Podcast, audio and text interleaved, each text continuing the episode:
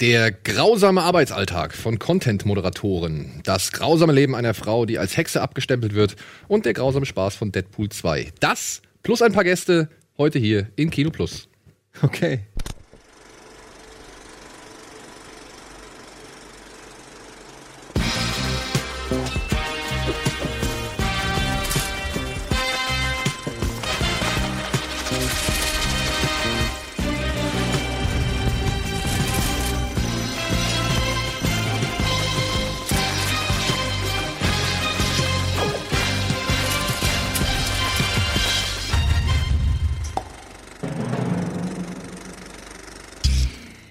Damit herzlich willkommen zu einer neuen Folge Kino Plus. Kino Plus. Kino Plus. Kino Plus. Ja, Kino Plus. Ja. Neben mir auf der Couch natürlich der Eddie wie immer, aber die beiden Herren hier, die kennt ihr noch nicht, die haben wir heute exklusiv zu Gast.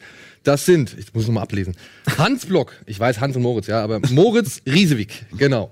Und diese beiden Herren haben einen Film gemacht, der heute in den Kino startet. Eine Dokumentation namens The Cleaners. Letzte Woche haben wir noch den Trailer hier ähm, geguckt und alle gedacht, wow, das war ein interessantes Thema. Und heute, ihr kennt uns bei Kino Plus, äh, wir haben keine Kosten und Mühen gescheut und die Jungs direkt hierher geholt und gesagt, Trailer, ähm, es ist tatsächlich wirklich so eine richtige Hauruck-Aktion. Ich habe am Montag eure Agentur angerufen und die meinten, ey, die Jungs sind am Mittwoch und am Donnerstag in Hamburg.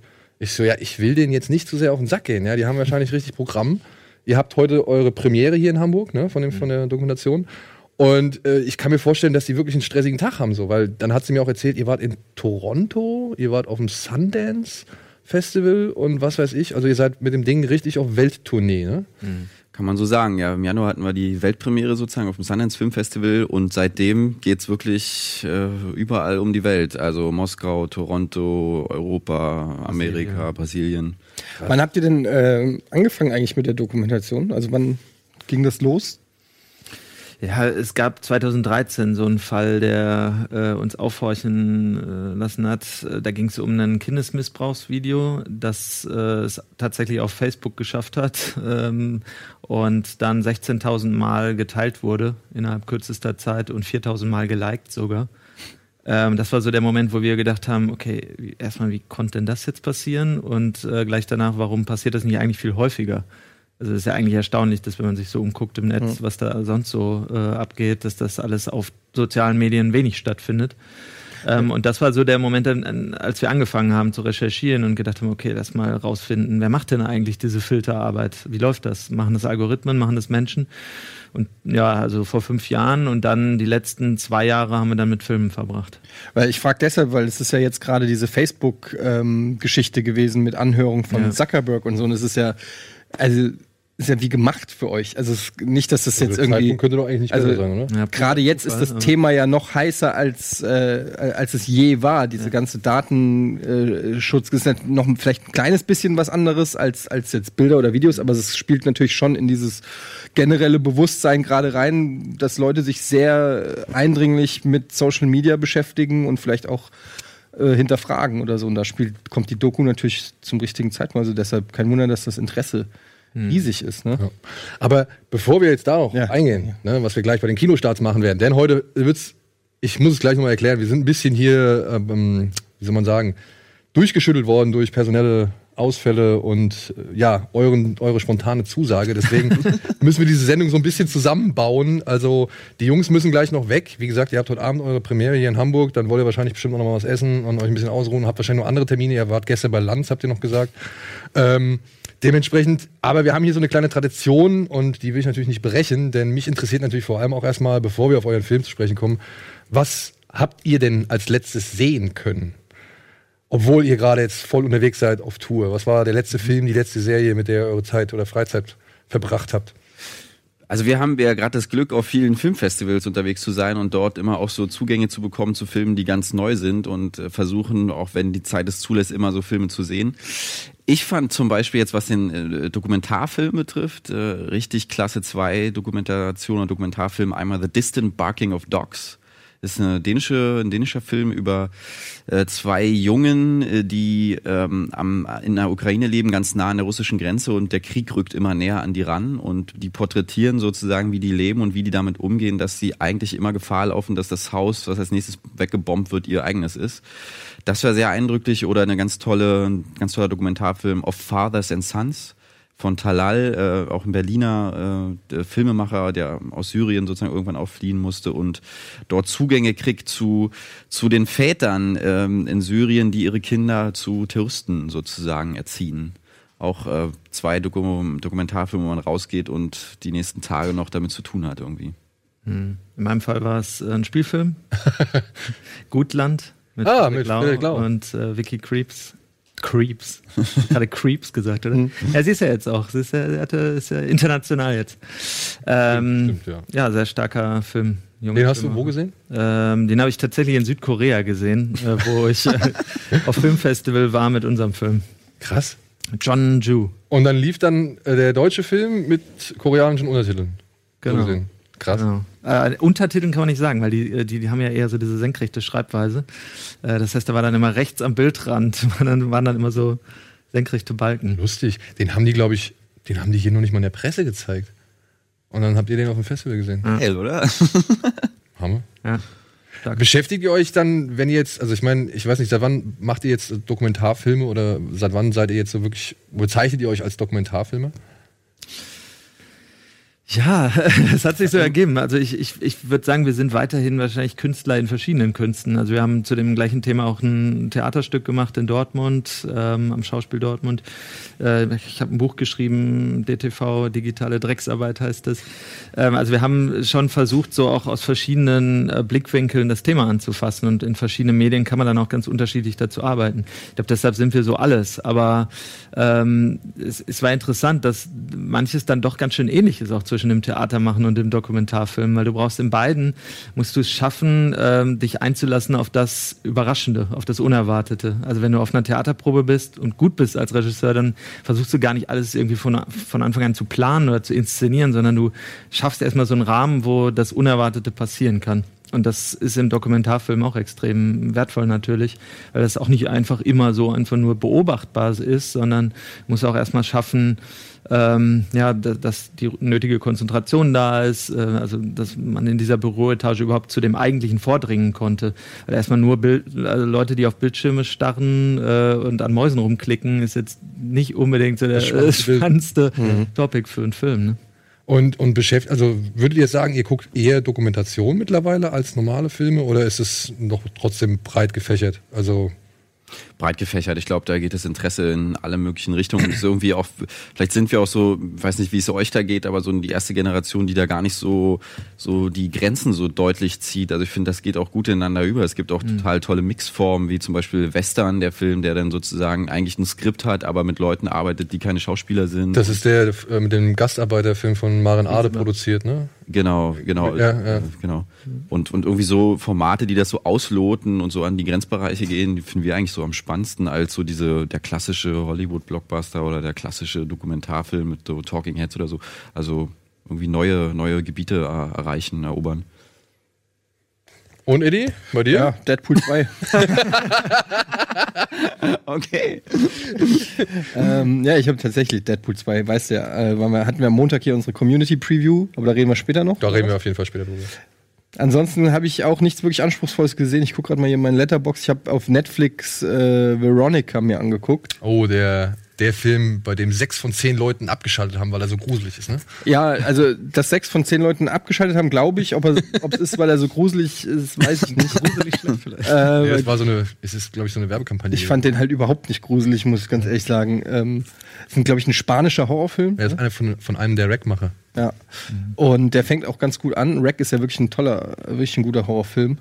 Ähm, er fängt aber irgendwie ganz gut an, aber lässt auch ganz schön gut nach. Und am Ende habe ich wirklich, ähm, so nach der, ab der Hälfte habe ich wirklich komplettes Interesse an dem Film verloren. Ich habe mit einem Kumpel geguckt, wir haben den dann noch so äh, durchgeguckt, äh, aber jeder hat schon am Handy nebenbei schon irgendwelche anderen Sachen gemacht. Und ab und zu, wenn es mal lauter wurde, noch so. Ja, ja. Also wirklich. Äh, kann aber komm, das passiert euch doch auch. Nein! Nein! Nein! Ihr guckt immer stur geradeaus und. Äh, nee, na klar, aber wenn man selbst als Regisseur im Publikum sitzt ja. und da hustet nur jemand oder muss man auf Toilette, der ist sofort gekränkt persönlich. Denkt so, die Sau, wenn ich die. aber das hast du nicht als Regisseur, das habe ich, wenn ich mit meiner Frau einen Film gucke, den ich liebe, ja, und man so. guckt ihn zusammen und sie plötzlich dann irgendwie äh, was anderes macht oder nochmal, äh, manchmal geht sie auf die Toilette und sagt, du musst nicht Pause machen. Und ich so, was? Wieso muss ich nicht Pause machen? Willst du mich verarschen? Natürlich muss ich Pause machen. Du verpasst zwei Minuten des Films. Ja. So, ja, und das ist einfach, äh, ich glaube, so als Filmenthusiast, man identifiziert sich ja auch so krass ja, mit den Filmen, die man mag. Und wenn dann auch nur eine Unaufmerksamkeit ist. Mit meiner Frau habe ich äh, Game of Thrones geguckt und nach weiß ich nicht, sechsten Staffel, ne, wie viele Staffeln gibt's? Fünf? Sieben. Sieben. Ja, irgendwie nach der fünften oder sechsten Staffel sagte, wer war nochmal Tyrion? also der kleine Zwerg. Und ich bin wirklich mir sind die Gesichtszüge so entglitten. So, ich hab gedacht, wie kann man denn, Bitte? das ist so, wie, das ist so zu fragen, wie, wer ist denn nochmal Han Solo? Also, ähm, ja, aber egal. Das heißt, Menschen, haben, Menschen haben unterschiedliche Leidenschaften. Genau. So, wir haben jetzt erstmal eine Verpflichtung, denn wir müssen jetzt mal in die Werbung gehen. Ja. Aber danach melden wir uns zurück mit den Kinostarts der Woche und halt, wie gesagt, direkt mit The Cleaners. Bis gleich.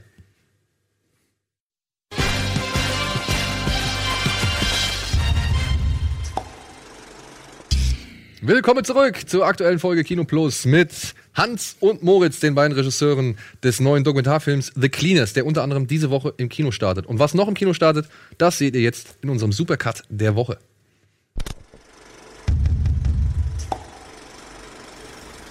One, two, three, four.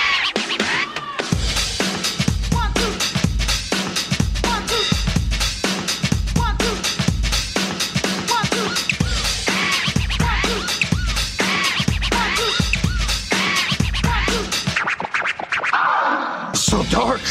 You sure you're not from the DC universe?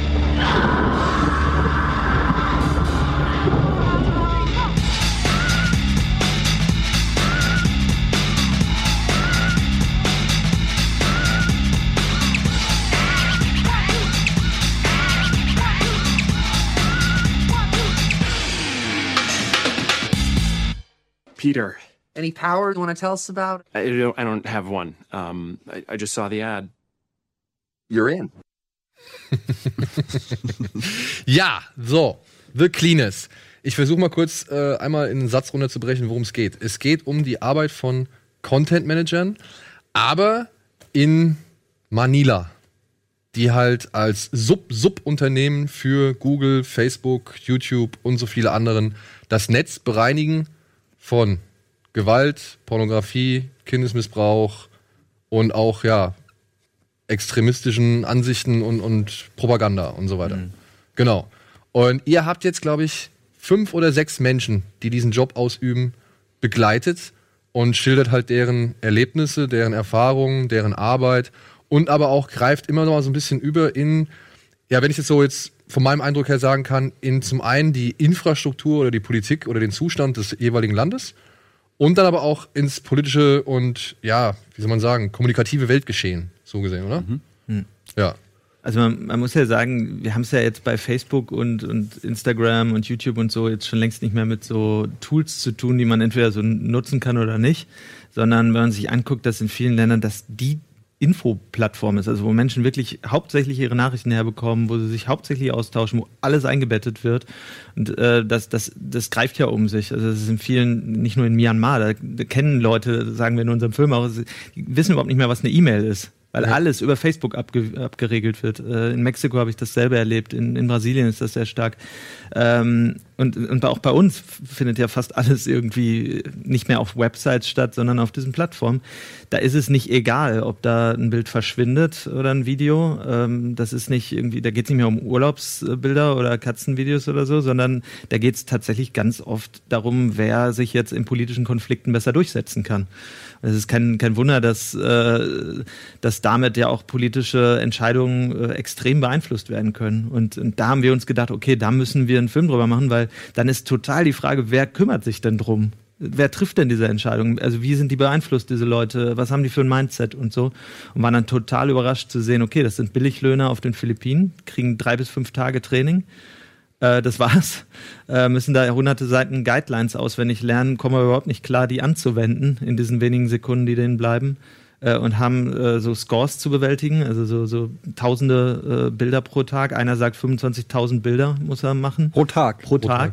Äh, könnte im Guinness-Buch der Rekorde stehen Ja. dafür.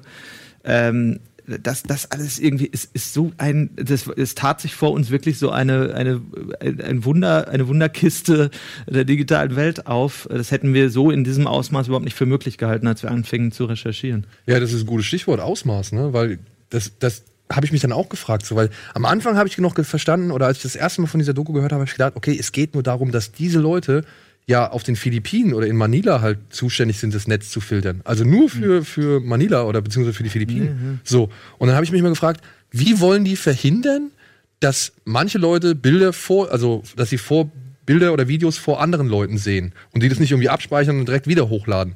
So, und dann habe ich erst verstafft, gerafft, ach du Scheiße, die machen das ja für alles. Also die machen das ja weltweit. So, ja, also die bestimmen darüber, ob in Deutschland ein Bild zu sehen ist oder nicht. Oder halt in, weiß ich nicht, Timbuktu, in Brasilien, in Nordkorea oder sonst irgendwas so, ja. Und ähm, ja, wie du es gerade beschrieben hast, das muss ja dann einfach eine Riesenexplosion gewesen sein an Informationen, die da auf einen einprasseln. Wann, wo findet man da den Anfang? Also wo fängt man an mit der Recherche? Weil du müsst ja theoretisch, könntest du an jedes Land der Welt reisen und da spezielle Eigenheiten fürs Netz irgendwie feststellen, die du dann halt in deinem Film filtern musst. Also wo habt ihr angefangen? Also das, äh, die, der größte Spot für Content-Moderation, also die Leute, die sozusagen täglich filtern, ist tatsächlich auf den Philippinen in Manila. Wir haben das rausgefunden, nachdem wir sozusagen dieses Kindesmissbrauchsvideo äh, entdeckten und da die der Frage nachgegangen ist, gibt es da jemanden, der sich darum kümmert?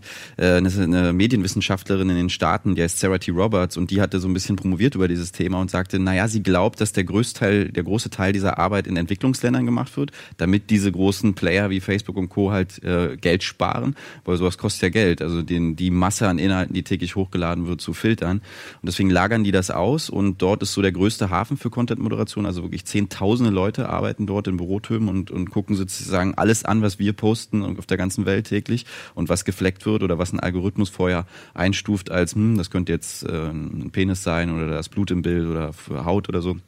Und dann sichten die das. Äh, Und das ist natürlich genau das Problem, weil der kulturelle Hintergrund von denen ist natürlich ein ganz spezieller. So, also die haben dann oft äh, einen sehr katholischen Hintergrund zum Beispiel. Und alles, was wir vielleicht als Nacktheit in, in Europa noch total für okay finden, ist bei denen schon No-Go. Und dann wird halt schnell auch was ausgefiltert, was, was wo wir denken, das ist, äh, das kann ich noch drin bleiben. Pillepalle.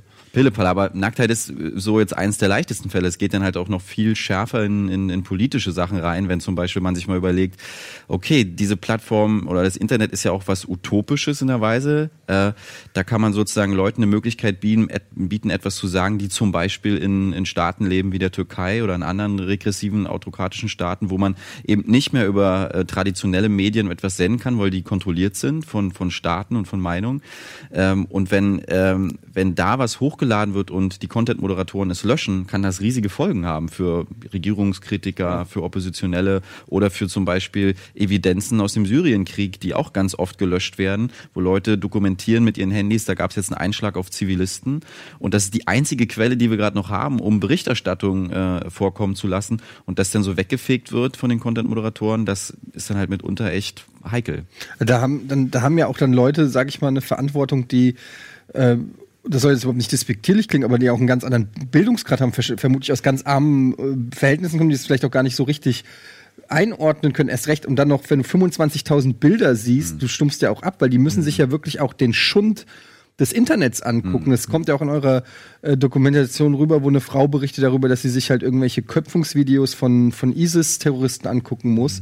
Ähm, oder oder äh, Kinderpornografie und, und also wirklich verstörendste Sachen, die die da auf äh, täglich mehrmals wahrscheinlich. Also wenn du am Tag, wenn du mal aus Versehen oder weiß ich nicht, äh, keine Ahnung, kriegt man so ein Köpfungsvideo mal auf der Bild. Startseite oder weiß ich nicht, das ist ja schon schlimm genug und man oder du kriegst sowas mit, aber wenn du am Tag 20.000 von schlimmen, verachtenswerten Sachen dir anguckst, das ist ja auch also was was für ein furchtbarer Job und und das sind dann die Leute, die aber auch eine unheimliche Verantwortung haben. Also da kommen ja, da prallen ja Sachen aufeinander, das muss, kann man sich kaum vorstellen. Also ja, also es ist alles andere als ein gute Laune-Film, was ihr da produziert habt.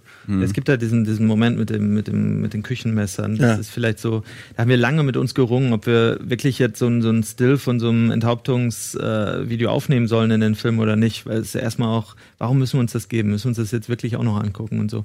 Aber dieser Moment erzählt so viel über, ähm, was das mit Menschen macht, sich die, diese Art von Bildern, Videos die ganze Zeit anzugucken, weil wenn die dann da sagt, ähm, die kann an den Spuren des Geköpften rausfinden, ermitteln, dass es ein Küchenmesser gewesen sein muss, mit dem derjenige da geköpft wurde, ähm, weil der Schnitt nicht sauber genug ist.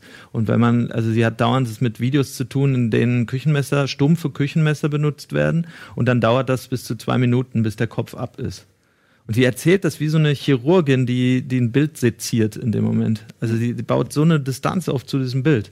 Und anders ist es wahrscheinlich auch überhaupt nicht möglich, diesen Job zu machen. Also wie Wie, willst du das? inwiefern habt ihr denn, also ihr musstet euch ja wahrscheinlich auch ziemlich viele schlimme Sachen angucken. Ja. Ja, es ist, ist auch wirklich nicht einfach. Also das, der Unterschied, würde ich sagen, der Hauptunterschied ist, wenn wir damit arbeiten, haben wir uns, um darüber zu reden, um das irgendwie, das, was sich so da festsetzt, rauszulassen und zu artikulieren. Und wir haben natürlich ein Medium, den, das, den Film sozusagen, das alles irgendwie zu kanalisieren und, und rauszulassen. Ähm, die Moderatoren sind per, per Vertrag äh, dazu äh, verpflichtet zu schweigen. Die unterzeichnen Non-Disclosure Agreements, also dürfen nicht sagen, was sie sehen, dürfen mit niemandem, nicht mal mit Familie und Freunden über ihre Arbeit reden, weil das eben extrem geheim ist. Und äh, das ist das Schlimmste, was dir passieren kann, äh, wenn du traumatisiert bist, das alles in dich reinzufressen und das nicht rauszulassen. Die äh, Folgen sind extrem. Also es gibt eine hohe Suizidrate in der Industrie. Also wir haben mit mehreren Content-Moderatoren gesprochen, die jemand kannten, der sich umgebracht hat aufgrund des Jobs, weil er die Folgen nicht mehr verarbeiten konnte mit dem, was er da den ganzen Tag sieht. Ja, wie, habt, wie habt ihr es denn, ganz kurz, wie habt ihr es denn geschafft? Also ich meine, durch dieses NDA und so, also d- im Film wird es ja auch behandelt, dass das echt Konsequenzen hat. Für viele ist ja dieser Job auch eine, eine äh, ja, Lebenserhaltungsquelle. Ne? Ähm, wie, wie habt ihr das denn geschafft, dann da Leute zu finden, die Genau, sprechen und die bereit waren, ähm, mit euch äh, zu sprechen? Ja. Ja, es war wirklich äh, also extreme, äh, extremer Wettlauf irgendwie mit, mit den Firmen da. Also die haben dann auch so Privatpolizeien aufgestellt, die uns dann teilweise beobachtet haben, Fotos gemacht haben von uns äh, auf offener Straße irgendwie aus dem Hinterhalt raus, dann dieses Foto verschickt haben durch das Unternehmen und gesagt haben, mit denen nicht sprechen, sonst droht Jobverlust. Also, oder dann benutzen die so Codewords. Also zum Beispiel dürfen die Arbeiter für Facebook auch nicht sagen, dass sie für Facebook arbeiten, auch nicht intern, sondern sie müssen immer davon sprechen, sie arbeiten für das Honey Badger Project. Also das ist, das, das ist so ein Video, das mal viral ge gegangen ist auf YouTube. Das ist so ein Honigdachs, der so durch die Wüste läuft und äh, Lieblingstier von Steve Bannon. Komisch. Kein Plan, warum die dieses äh, Tierchen auserwählt haben, Facebook zu repräsentieren. Nein, aber auf jeden Fall, das ist das Codewort. Das heißt, wir mussten erstmal überhaupt da durchsteigen durch diese ganzen Verschlüsselungstaktiken, die die so an den Tag legen. Das hatte nichts zu tun mit dem Image, das man sonst so kennt von, von Facebook, also Weltverbesserungsmaschine. Ähm, es hat extrem lang gedauert und letztlich haben wir uns dann auch entschieden, Menschen, die jetzt noch in dem Job sind, nicht offen vor der Kamera zu zeigen, weil das hätten wir nicht verantworten können. Also wir haben jetzt Menschen in dem Film, die wir, die wir zeigen, äh, offen sichtbar zeigen, äh, die den Job gerade verlassen haben. Also äh, entweder zu Drehbeginn das schon getan hatten oder im Laufe des Drehs. Ähm, äh, ja, ganz einfach, weil alles andere zu, zu gefährlich gewesen wäre. Und sind da aber auch, also das habe ich mich teilweise dann doch gefragt, sind da auch welche dabei gewesen, die das einfach so, ja, ein Reenactment, also die das nachgestellt haben? Also hattet ihr so gesehen Doubles für diese einzelnen Charaktere? Das waren alles die echten? Ja, ja, alles die echten, klar, das, das wäre dann auch zu seltsam, wenn man da irgendwie dann rumfaken würde. Das, das Einzige, was wir gezwungen waren zu tun, war dadurch, dass wir natürlich nicht in diese Büroetagen reinkommen, weil die abgesichert sind, äh, dass wir glücklicherweise den Moment hatten, äh, dass wir eine leerstehende, ungenutzte Büroetage mieten konnten. Äh, Die war sozusagen original mit all diesen Cubicles, mit den Rechnern und mit den Mäusen. Und wir uns entschlossen haben, das wäre für uns eine Möglichkeit, überhaupt den Film zu machen. Das war so der erste Moment, wo wir wussten, jetzt könnte das ein Film werden. Äh, Dass wir die äh, Mitarbeiter sozusagen da rein, die mit denen wir gesprochen hatten, die bereit gewesen wären, bei uns in dem Film vorzukommen oder es hat jetzt auch sind und sind mit denen in diese Büroetage und haben denen eigentlich Zeit und Ruhe gegeben, dass sie uns das zeigen. Wie arbeitet ihr? Und wir konnten da sozusagen lange zugucken und Nachfragen stellen und warum hast du das so und äh, was ist die Entscheidungsgrundlage und man dadurch viel mehr versteht, ähm, worum es eigentlich in diesem Job geht, als wenn man jetzt irgendwie mit einer Wackelkamera oder versteckt hinter Hm. irgendwie im T-Shirt da jemand reingelotst hätte. Die sind auch zu Co-Autoren geworden in gewisser Weise, weil wir zum Beispiel diese Software, die da zur Anwendung kommt, das ist original äh, nachempfunden dieser Software, die die benutzen. Das heißt, wir haben uns bis ins Detail erklären lassen und aufzeichnen lassen, wie die aussieht, was es da für Buttons gibt und so weiter. Und jetzt genau die, äh, äh, weil wir genau die in dem Film haben wollten. Ähm, dann auch die Bilder, die zum Einsatz kommen äh, da. Das sind äh, ist jetzt quasi wie so ein Best-of, also die typischsten Fälle von Inhalten, die die bearbeitet haben im letzten Zeitraum. Aber wie seid ihr an die, an die Bilder dann gekommen? Über zwei Wege. Wir haben einerseits kooperiert mit äh, onlinecensorship.org. Das ist eine Organisation, die sitzt auch in Berlin. Die archivieren alle möglichen Videos, Bilder, Posts, die Facebook löscht äh, und versuchen zu analysieren, warum das so ist und äh, dokumentieren damit eben auch eine Art von Online-Zensur.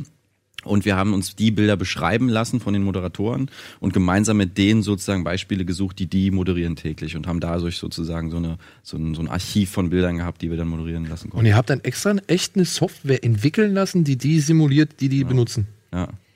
Was ich mich frage, man sieht es ja auch in den Bildern, kommen dann die Bilder und dann kann man Ignore oder Delete oder so machen. Ähm, aber wenn ich jetzt bei Facebook ein Bild hochlade, dann ist das ja in fünf Sekunden da. Also das ist, da- wie, wie muss ich mir das vorstellen? Das, das wird doch nicht in den fünf Sekunden nach Manila geschickt, wo einer sitzt, sich das anguckt, sondern ähm, das ist da auch eher eine nachträgliche Bearbeitung oder wie? Ja, es ist so ein Zweikanalsystem. Also ähm, die haben Algorithmen, die schlagen, also eine automatische Bilderkennung, die schlägt an auf äh, bestimmte Bildinhalte, die ähm, verdächtig, äh, das Bild verdächtig machen. zum Beispiel. Genau, also politische Symbole, ähm, also auch von Terrororganisationen zum Beispiel, Blut, äh, Sexualorgane, ähm, Hauttöne zum Beispiel, ähm, also alles, was darauf schließen lassen könnte, dass da was äh, in, dem, in dem Bild nicht, nicht stimmt. Ähm, wenn das eine bestimmte Schwelle überschreitet, also eine bestimmte Kombination von Bildinhalten ist oder so, die die es verdächtig genug machen, dann wird's ähm, an die Content Moderators in Manila weitergeschickt. Wenn nicht, kann es direkt, äh, landet direkt drauf. Ähm, und dann gibt's ja noch den zweiten Weg, dass wir als Nutzerinnen Nutzer ja auch melden Sachen können. flaggen können, äh, Report absetzen können und dann ja auch angeben können, warum wir glauben, dass das äh, nicht okay ist. Aber es ist ja schon irgendwie eine Sisyphus-Arbeit, habe ich das Gefühl. Also oder, es ist so ein bisschen wie der Kampf gegen die Drogen. Man kann ihn nicht gewinnen, aber man muss ihn trotzdem führen. So du, du, du, du, es kommt ja trotzdem unfassbar viel Shit immer in, auf die Plattform und ins Netz und und und ihr habt ja gesagt anhand dieses einen äh, Videos, was da irgendwie 4000 Mal oder was weiß ich geteilt wurde oder so. 16.000 Also es ist drückt das die haben ja wahrscheinlich bei gerade bei Facebook oder so hohe äh, ähm, die geben ja viel Geld dafür aus, dass sowas wie Kinderpornografie oder so nicht auf der Plattform, Plattform landet. Die haben ja ein hohes Interesse daran, dass das nicht dort landet und trotzdem landet es da und wird tausendfach geteilt. Ja, aber man muss sich, glaube ich, schon mal fragen, ähm, also klar ist das ein Dilemma, was da Ja. die großen Plattformen haben, äh, ohne Frage. Aber trotzdem verändern die ja auch unsere Weise, wie wir agieren auf den Plattformen. Und die Architektur von Facebook ist zum Beispiel so, dass äh, im Grunde die Geld damit verdienen, dass wir sehr extreme Sachen posten. Weil was festgestellt wurde, dass alles, was extrem ist, was kurze Headlines hat, was, was so reinhaut, das führt natürlich zu Klicks, zu Views und zu Shares. Und das können die wiederum durch Werbegelder sozusagen in, in, in den Gewinn des Unternehmens äh, packen. Das heißt, in gewisser Weise haben die auch ein Interesse daran, dass wir uns immer schlimmer gebärden, dass immer mehr Hass sozusagen durch die Plattformen geschossen wird, weil die daran eben total verdienen. Und das ähm, muss man schon mal in Frage stellen, ob so ein privates Unternehmen da nicht äh, eine ganz andere Verantwortung mittlerweile hat, weil es ist eben ein, ein sehr äh, weltentscheidendes Tool, was sie Vor allem, wenn, wie es bei euch in der Doku gezeigt wird, da in Myanmar zum Genozid von dem ganzen, also von der ganzen Bevölkerungsklasse aufgerufen wird, ja. Also das, das fand ich halt echt so erstaunlich. A, dass die halt, das habe ich mich halt gefragt, wie das sein kann, dass Facebook so gesehen das Internet in Myanmar ersetzt hat, ja. Und dann aber auch, dass von Facebook-Seite aus ja nichts dagegen scheinbar unternommen wird, weil die Leute, die das ja, die da erzählen, die beschreiben ja, dass jeder Hassaufruf gegen die, wie heißen die, Rohingya? Rohingyas. Rohingyas, dass der da irgendwie, also wirklich, da warst du jetzt noch nicht, aber da, da, da kriegen die ja 4000 Likes und was weiß ich. Also die, die Millionen, werden, ja. Millionen Likes irgendwie und werden halt auch geteilt und so weiter. Und da rufen die halt wirklich zur Ausrottung dieser Bevölkerungsschicht auf, so, ja. Und ähm, das fand ich dann auch so bezeichnend, wenn dann halt diese, ja, weiß ich nicht, diese Head of Content Management Mhm. von Facebook, Google und wer ist noch? So, Nicole Wong, der Diva von äh, YouTube und Nee, ich rede von dieser, ich rede von dieser Bundesanhörung, also von dieser Von den Hearings, ja, da war so, Twitter, ja. Google und Facebook. waren Twitter. Google und Facebook, ey, und der Typ von Facebook, glaube ich, ne? Wie der, also wo ich mir schon dachte, so, Alter, Alter, du kannst richtig die Sekunde in dem Moment, also du kannst wirklich die Sekunde festmachen an seinem Gesicht, wo er sich denkt, scheiße, das war jetzt eine dumme Aussage. Weil er sagt halt irgendwann, wir haben 150 Mitarbeiter, die sich darum kümmern. Ja, wo du dir denkst so, okay. Wo der Senator dann sagt, das ist ein bisschen wenig, Ja, oder? genau, ist ein bisschen wenig. Wo ich mir dachte, ach du Scheiße, das kann doch nicht euer Ernst sein. Der Typ wurde auf jeden Fall gefeuert. Ähm, wie viel Material habt ihr da von diesen ganzen Sachen? Weil, was ich so im Nachhinein irgendwie jetzt ein bisschen mitbekommen habe, auch von der Presse, also so, ja. Ähm, viele Leute sagen, ey, da ist so viel Potenzial für mehr. Und ich muss auch sagen, ich fand es ein bisschen zu wenig. Also ihr habt irgendwie, ihr habt euch zu kurz gehalten. Ich hätte gern noch, auch wenn es schlimm ist, ich hätte gern noch mehr gesehen, so, ja. Wie schwer war das da, irgendwie das Material so zusammenzudampfen, was ihr hattet? du hättest gerne noch mehr offen gesehen, so an, an Bildern. Nee, also ich finde halt auch Material. die, die, die, die Konsequenzen, das Weitreichende, ja. Also ihr habt ja jetzt nur, sag ich mal, welche Folgen das für Gesellschaftsstrukturen und für den Rest der Welt und für die Kommunikation der Welt hat und so, das habt ihr ja jetzt nur anreißen können, sage ich jetzt mal. Ich glaube, da ist einfach noch viel, viel mehr Stoff drin, den man über den zu berichten gilt. Sechsteilige Netflix-Serie. Zum Beispiel. Ja, es war schon wirklich so, dass wir irgendwann sagt, auch in der Recherche sagen müssen, okay, wir müssen jetzt Stopp machen. Also wir könnten jetzt noch drei Jahre weiter recherchieren und weiter äh, Aufnahmen machen, weil es ist eine Endlos-Story. Also wir haben auch so viel Material, was nicht in dem Film gelandet ist, was auch noch super wäre, um es zu zeigen und darüber zu reden. Aber irgendwann äh, willst du ja auch Schluss machen. Also hast du 90 Minuten äh, ungefähr für einen Dokumentarfilm und das kannst du natürlich auch länger machen, aber es ist auch schwer, das dann wirklich zu erzählen, dass es spannend bleibt äh, über einen langen Zeitraum. Ich meine, uns war auch wichtig, dass wir das Dilemma aufzeigen. Also es geht ja nicht nur darum, jetzt einen Facebook-Bashing-Film zu machen oder so, sondern das Ding ist ja, wir lehnen uns ja auch viel zu sehr zurück. Also wir haben so akzeptiert, dass wir jetzt so User genannt werden. Wir nutzen diese Plattform eigentlich ziemlich passiv ähm, und finden das auch mittlerweile ja ganz okay, dass da jetzt so ein paar Firmen das Internet unter sich aufgeteilt haben. War das doch eigentlich mal ein ganz anderes Projekt. Es war doch wirklich mal gedacht als ein Projekt der vielen, war gedacht, ich meine, allein die Tatsache, dass wir kaum noch, wer nutzt denn jetzt noch Homepages? Also wir, wir nutzen doch fast nur noch, wenn wir ins Internet gehen, gehen wir doch sofort auf Facebook, gehen auf Instagram, gehen auf YouTube. Da ballt sich doch alles. Wir gehen doch gar nicht mehr irgendwie auf private Seiten, wo Leute Links absetzen oder so. Also immer weniger. Und ich meine, das, das, das ist schon krass, dass wir es so akzeptiert haben, dass da jetzt so Walled Gardens entstanden sind, ähm, die, die uns verkauft werden als, als Landschaften, als Natur, als öffentliche Räume, die aber eigentlich Privaträume sind und wo private Firmen entscheiden, was da abgeht. Und, und da müssen wir uns doch wieder viel stärker rein einbringen. Also wir müssen noch viel mehr wieder anfangen zu sagen, hey cool, das ist ein emanzipatorisches Projekt, dieses Internet. Das, da können wir äh, da können wir andere Nachrichtenzugänge haben, da können wir viel mehr selbst irgendwie zu Kreatoren von, von äh, Informationen werden und so und, und, und zwar nicht immer nur diese affektgeladenen Statements, so was geht gerade de- durch deinen Kopf oder so, sondern viel, viel aktiver teilnehmen an der Demokratie. Also wir können ja Demokratie komplett neu denken. Nur das, das macht keiner gerade, weil wir uns so abge wir haben uns so gewöhnt daran, dass, dass uns so, so Kanäle vorgegeben werden, in denen wir uns zu bewegen haben. Und das, da hat eben, äh, das führt dann dazu, dass, äh, dass dieser extreme Content, also das alles, was so affektgeladen ist, dass sich das durchsetzt, dass das die Meinungsbildung bestimmt.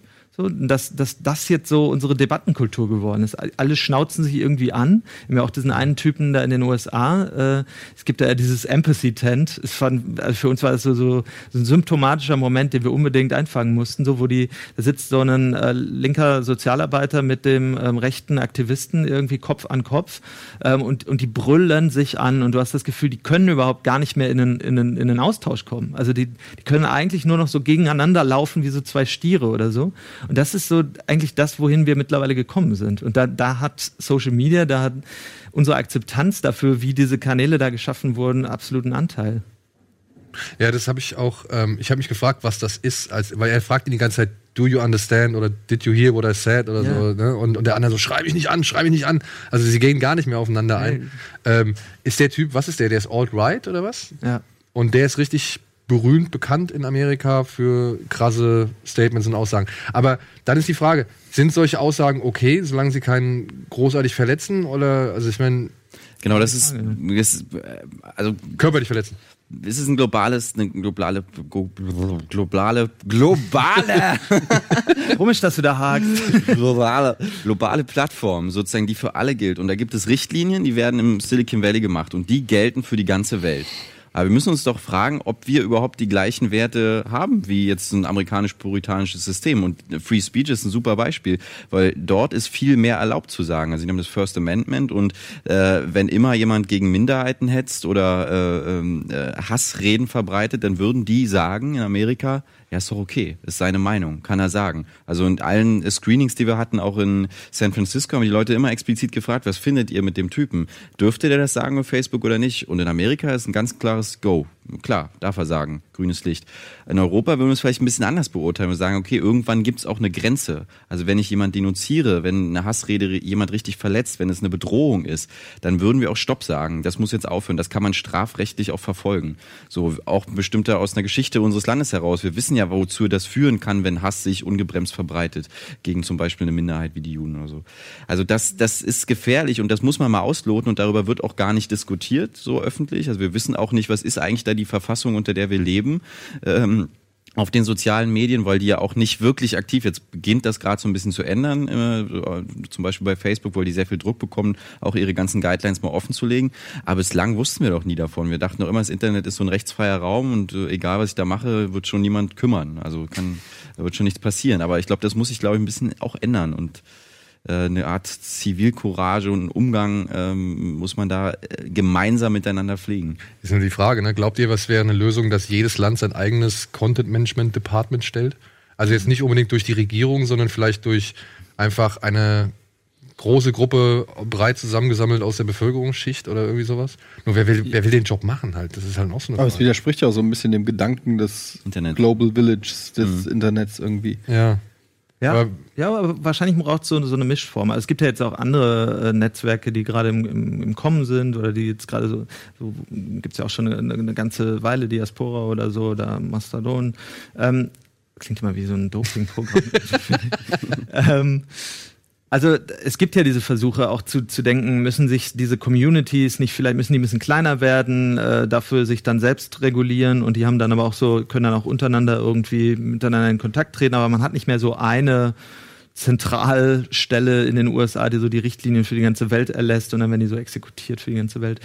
Ähm, genauso wenig wie das andere Modell. Also das finde ich auch absurd. Das, das kam jetzt auch oft an, als Vorschlag dann so zu sagen, sollte nicht jeder Nutzer, Nutzerin für sich selbst filtern können, was er oder sie sehen will. Also dann kann man so sagen, so ich bin nicht so der Kriegstyp, äh, Brüste mag ich dagegen sehr gerne oder so. Ähm, aber das ist ja auch nicht die Lösung. Also dann landet man ja in so einer Pippi Langstrumpf-Welt, wo jeder sich die Welt macht, wie sie ihm gefällt oder ihr. Äh, also wir brauchen schon eine Art äh, Common Ground. Also wir müssen schon irgendwie wissen, worüber wir uns alle verständigen. Wir müssen schon eine ähnliche Wahrnehmung von Welt behalten, weil sonst äh, haben wir irgendwann überhaupt nicht mehr die Möglichkeit, über das Gemeinsame zu, zu diskutieren und dafür Lösungen zu suchen. Ähm, aber ja, ich glaube, es braucht so eine Mischform, dass, dass wir uns mehr beteiligen. Vielleicht ist es sogar ganz gut, dass in Zukunft keine Arbeit mehr da ist für die Leute, weil dann haben sie wieder Zeit, sich, sich solchen Dingen zu, zu widmen und vielleicht mal so teilzunehmen an, an Demokratie. Ähm, ja, also es braucht auf jeden Fall, wir müssen wieder anfangen, aktive Mitglieder äh, di- dieses sogenannten Internets zu werden und nicht äh, uns weiter als User bezeichnen zu lassen. Ja, krass.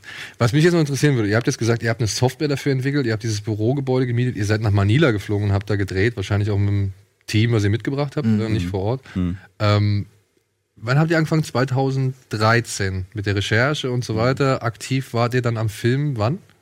Also wir haben im 2016 das erste Mal gedreht und haben so anderthalb Jahre mit immer wieder on und off waren wir dort und haben gedreht und haben dann auch noch geschnitten danach irgendwie ein Ja, aber das, also, das muss doch enorme Zeit, Ressourcen und ja auch Geld verschlungen haben, oder? Also, richtig. Wie habt ihr also, wie, wie kam das? Also wie, wie konntet ihr das machen? Weil ich meine, man muss ja auch sagen, ne, ihr habt da so, so Sequenzen drin, die fand ich jetzt nicht unbedingt passend, aber ich kann natürlich verstehen, dass wenn es darum geht, dass ein Mensch einfach nur was erzählt, ähm, dass man es vielleicht nicht besser anders darstellen kann. Aber da waren so, so Sequenzen drin, ich glaube, so würden auch Hacker in einem Cyber-Thriller irgendwie dargestellt werden oder so, wenn dieses Blitzlicht auf den Gesichtern so zuckt und sie irgendwie aus dem Fenster gucken und irgendwie sowas.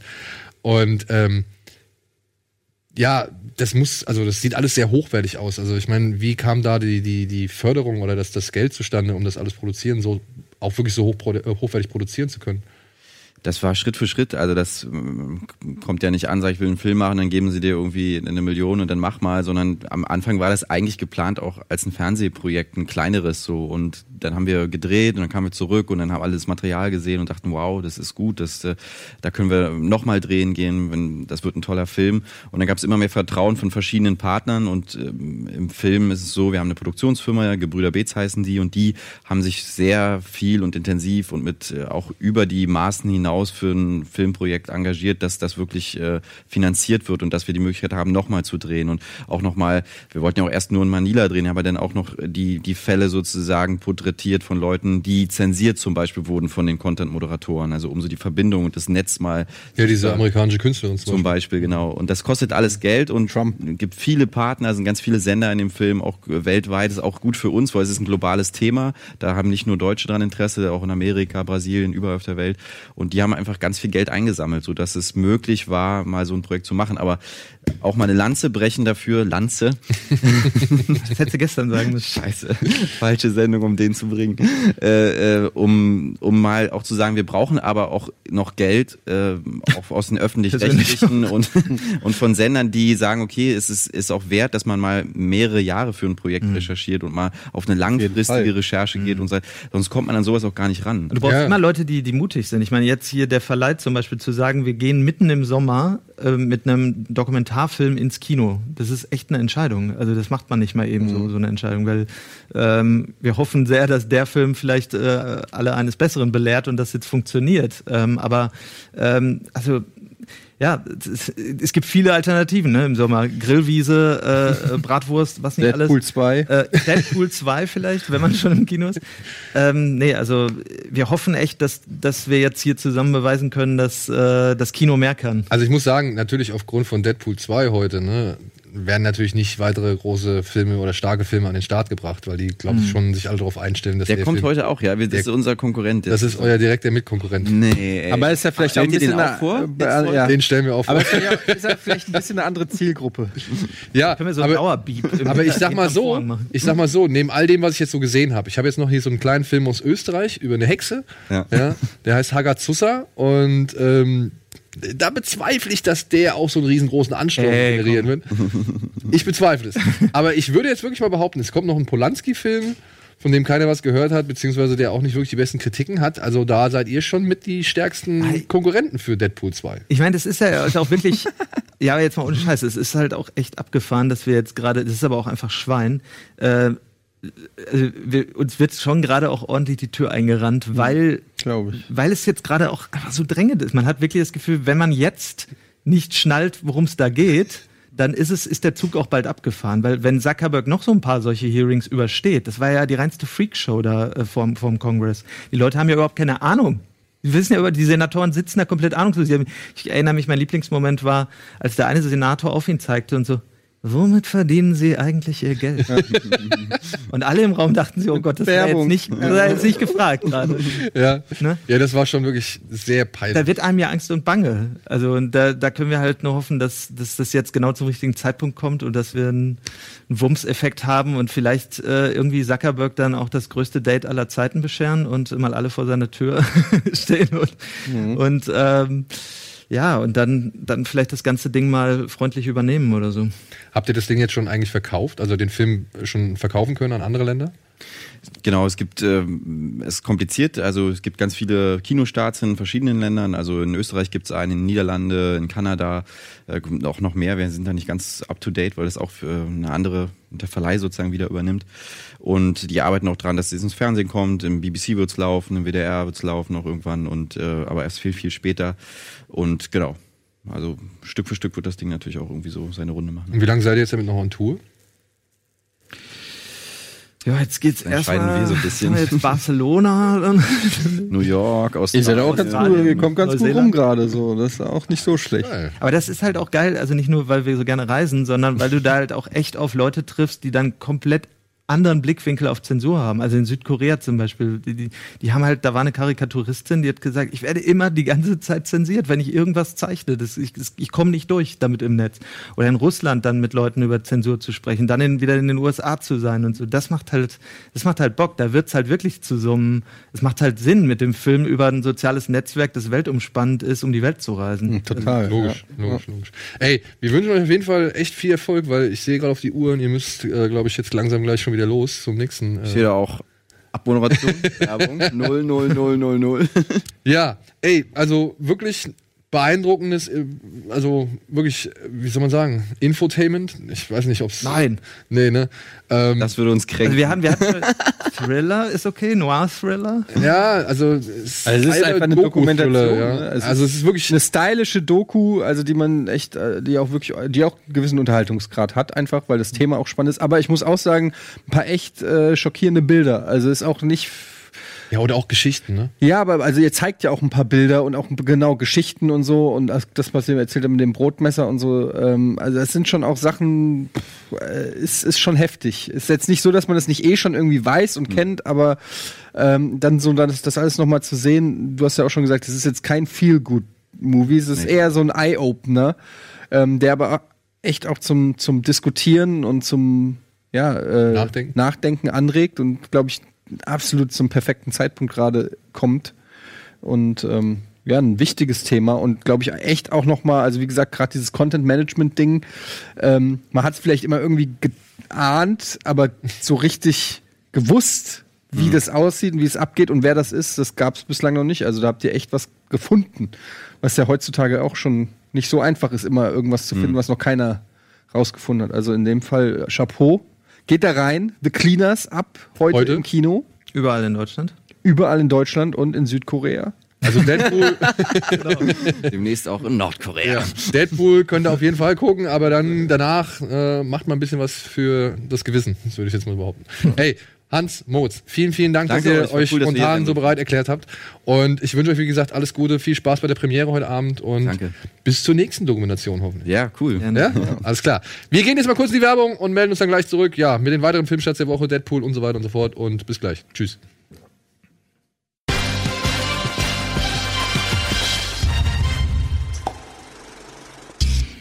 So, willkommen zurück und Willkommen, Sandro. Hi. Hallo. Hi. Und ja, welcome to something completely different. Denn ja, jetzt reden wir über Deadpool. Aber ja, das ist so ein bisschen schwierig, Deadpool, ne? Aufrecht hinsetzen. Man kann eigentlich fast kaum etwas zu diesem Film sagen, was nicht vielleicht ein bisschen zu viel von ihm vorwegnimmt oder den Spaß irgendwie daran. Da waren sie in den Trailern sehr clever. Da waren sie in den Trailern, das muss man mal wirklich sagen, da waren sie so clever die Story, wie sie die in den Trailern kaschiert Story. haben, die Story, ähm, da muss ich wirklich, äh, wirklich ganz großen Respekt an die ganze ja, Werbeabteilung und Ryan Reynolds zollen. Das ist sehr, sehr gut gemacht. Deswegen lassen wir erstmal das Volk sprechen. Wir hatten am Montag ein Preview-Screening von Deadpool 2 hier im UCI Ottmarschen mit der Community und halt auch mit ein paar Leuten von uns. Wir waren ziemlich viele sogar. Und wir haben ein paar Stimmen eingefangen und das schauen wir uns jetzt mal an.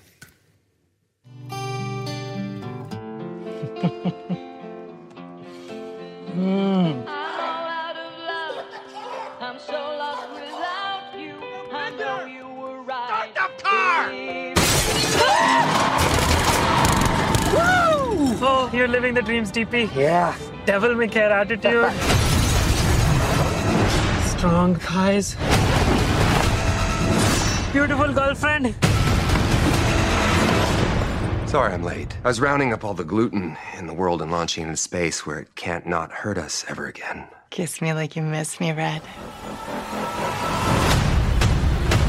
Willkommen zu einer ja, kleinen Außenreportage hier von Kino Plus. Wir sind hier im UCI-Kino in Ottmarschen. Und wir sind, ja, wie ich erfahren habe, neben Berlin die einzigen in ganz Deutschland, die Deadpool 2 vorab, vor dem eigentlichen Kinostart, ungefähr vier Tage oder fünf Tage, zeigen dürfen. Zusammen mit ja, den Millionen Menschen, die hier stehen.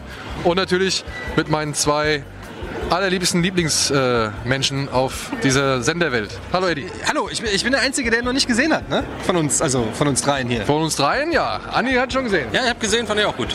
Und wir wollen natürlich wissen, was die anderen Leute sich hier so erwarten, dementsprechend, oder was sie halt generell vom Film erwarten. Dementsprechend gehen wir jetzt mal rum und fangen mal ein paar Stimmen vorab ein und natürlich noch ein paar Stimmen danach. Aber jetzt erstmal, ja, Erwartungshaltung, ne? Kurze Frage. Was erwartet ihr euch von Deadpool 2?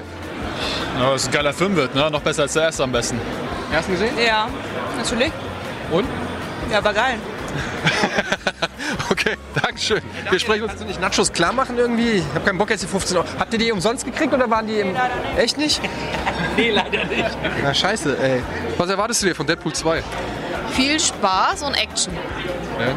Hast du den ersten gesehen? Ja, fand ich sehr gut. Und dementsprechend hoffe ich, dass er mindestens genauso gut wird. Das ist ja bei dem zweiten Teil immer so eine Sache. Guck mal hier, da, da haben wir doch gleich hier den Deadpool. Hallo Deadpool. Nice suit. Zip it, Stanley! Du hast eine gewisse Vorfreude auf den Film. Natürlich. Junger Mann, schönen guten Tag. Ja, ich muss da rein jetzt. Was erwarten Sie sich vom Film? Alter, was ist das? Ist das die Familienpackung oder was? Was ist die Eddie-Packung? Herzlich willkommen zur allergeilsten Rocket League im UCI Kino Ottmarschen hier in Hamburg. Hallo Hamburg!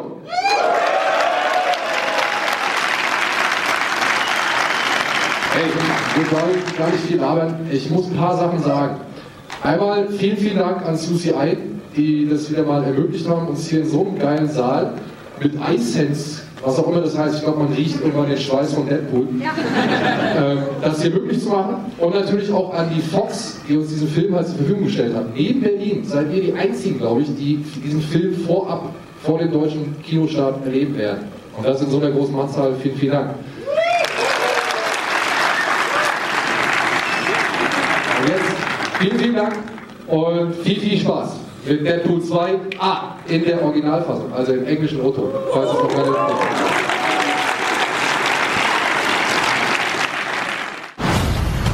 My name's Cable. I'm here for the kid. What? The kid? Move or die.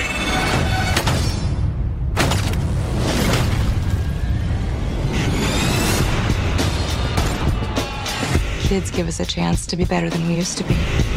He needs you. You're a lot smarter than I look. I ain't letting Cable kill this kid. But I can't do this alone. We're gonna form a super duper group. That's what we're gonna do. Our group will be forward thinking, gender neutral.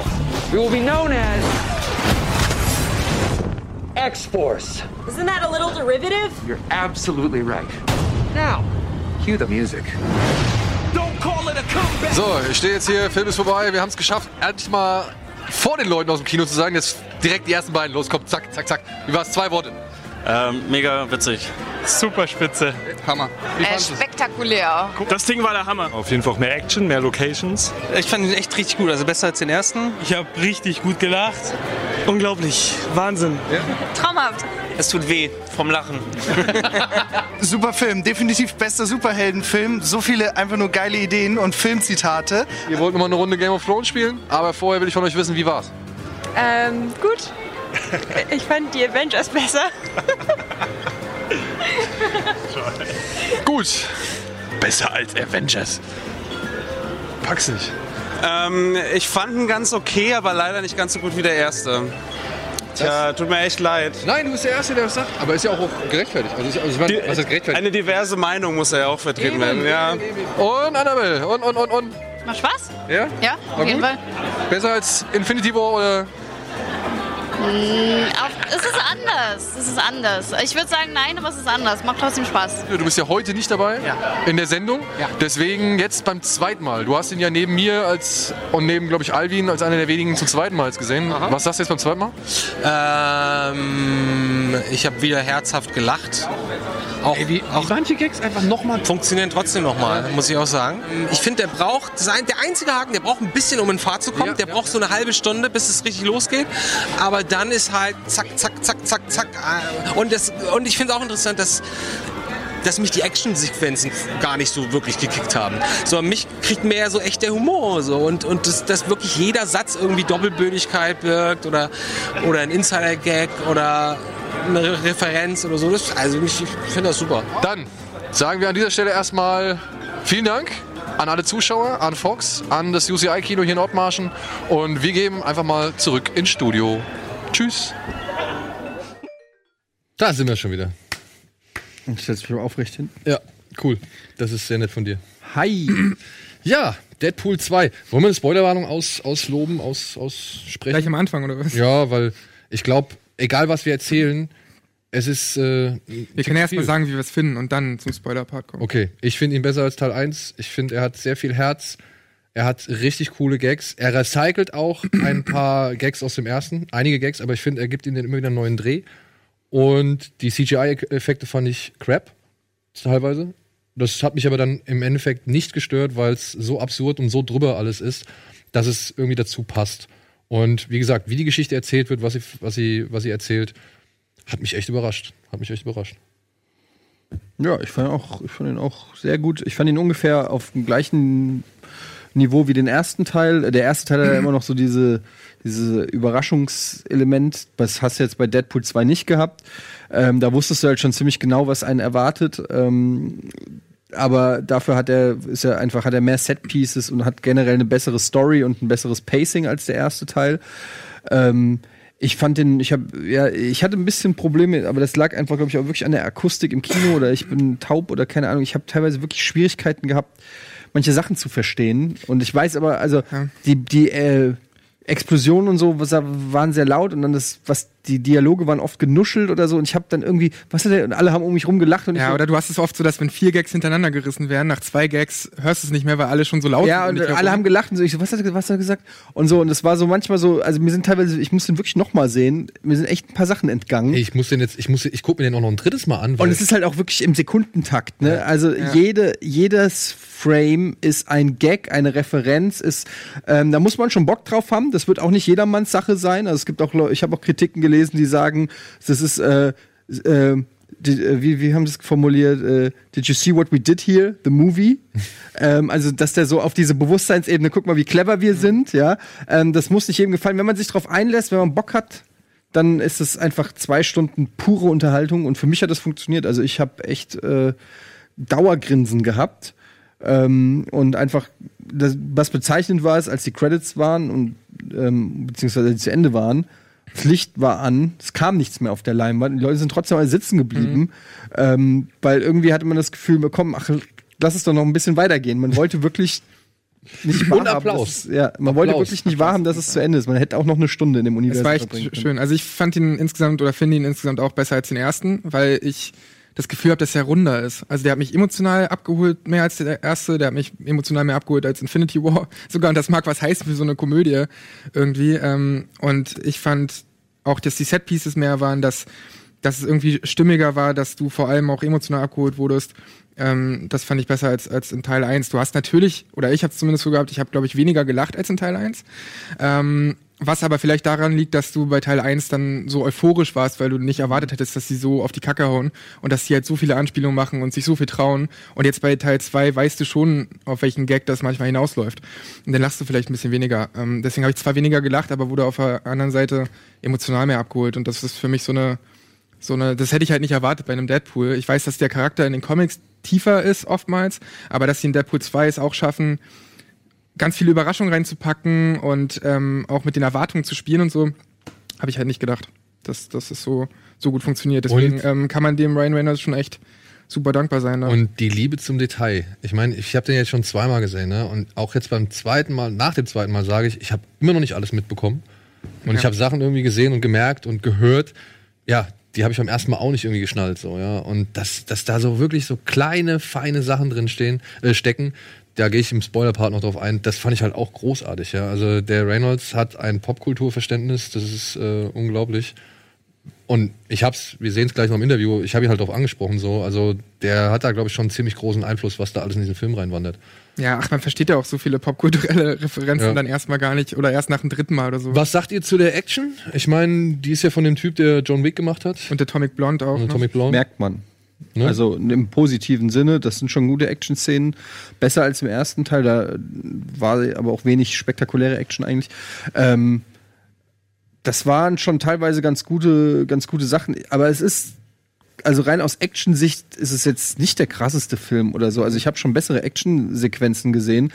Ähm, das ist dem Film dienlich, aber eigentlich ist der Film auch eine, eine reine Comedy, so mit Action-Sequenzen. Aber ähm, es waren jetzt wenig so irgendwie, also wenn ich jetzt an sowas wie The Raid oder so denke, wo es dann auch mal, ja, aber das ist halt so Action-Referenz, ne? Oder selbst diese One-Shot-Szene in Atomic Blonde, sowas hast du halt nicht drin. Also Also, du genau, hast keine überragende Action, es ist ordentliche Action, aber halt nicht überragend. Und ähm, auch so cool diese Gefängnisszene ist, ähm, finde ich zum Beispiel, da hast du halt gemerkt, da tun halt die Schläge weh. Und das ist für mich immer wichtig bei so Action-Szenen, dass du halt wirklich das Gefühl hast, Alter, da wird richtig auf die Kacke gehauen, da wird richtig draufgehauen.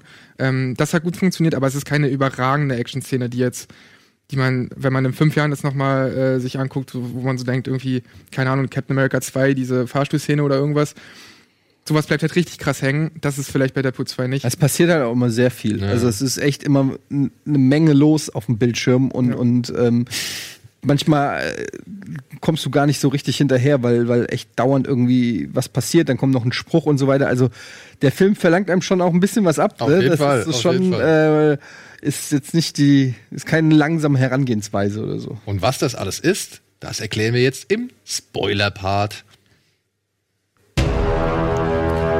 Und ja, liebe Leute, wir wissen, da steht zweimal I oder halt ein kleines L und ein großes I. Das sieht halt dann irgendwie ein bisschen komisch aus. Das müssen wir demnächst noch mal ändern. Ja, müssen wir machen.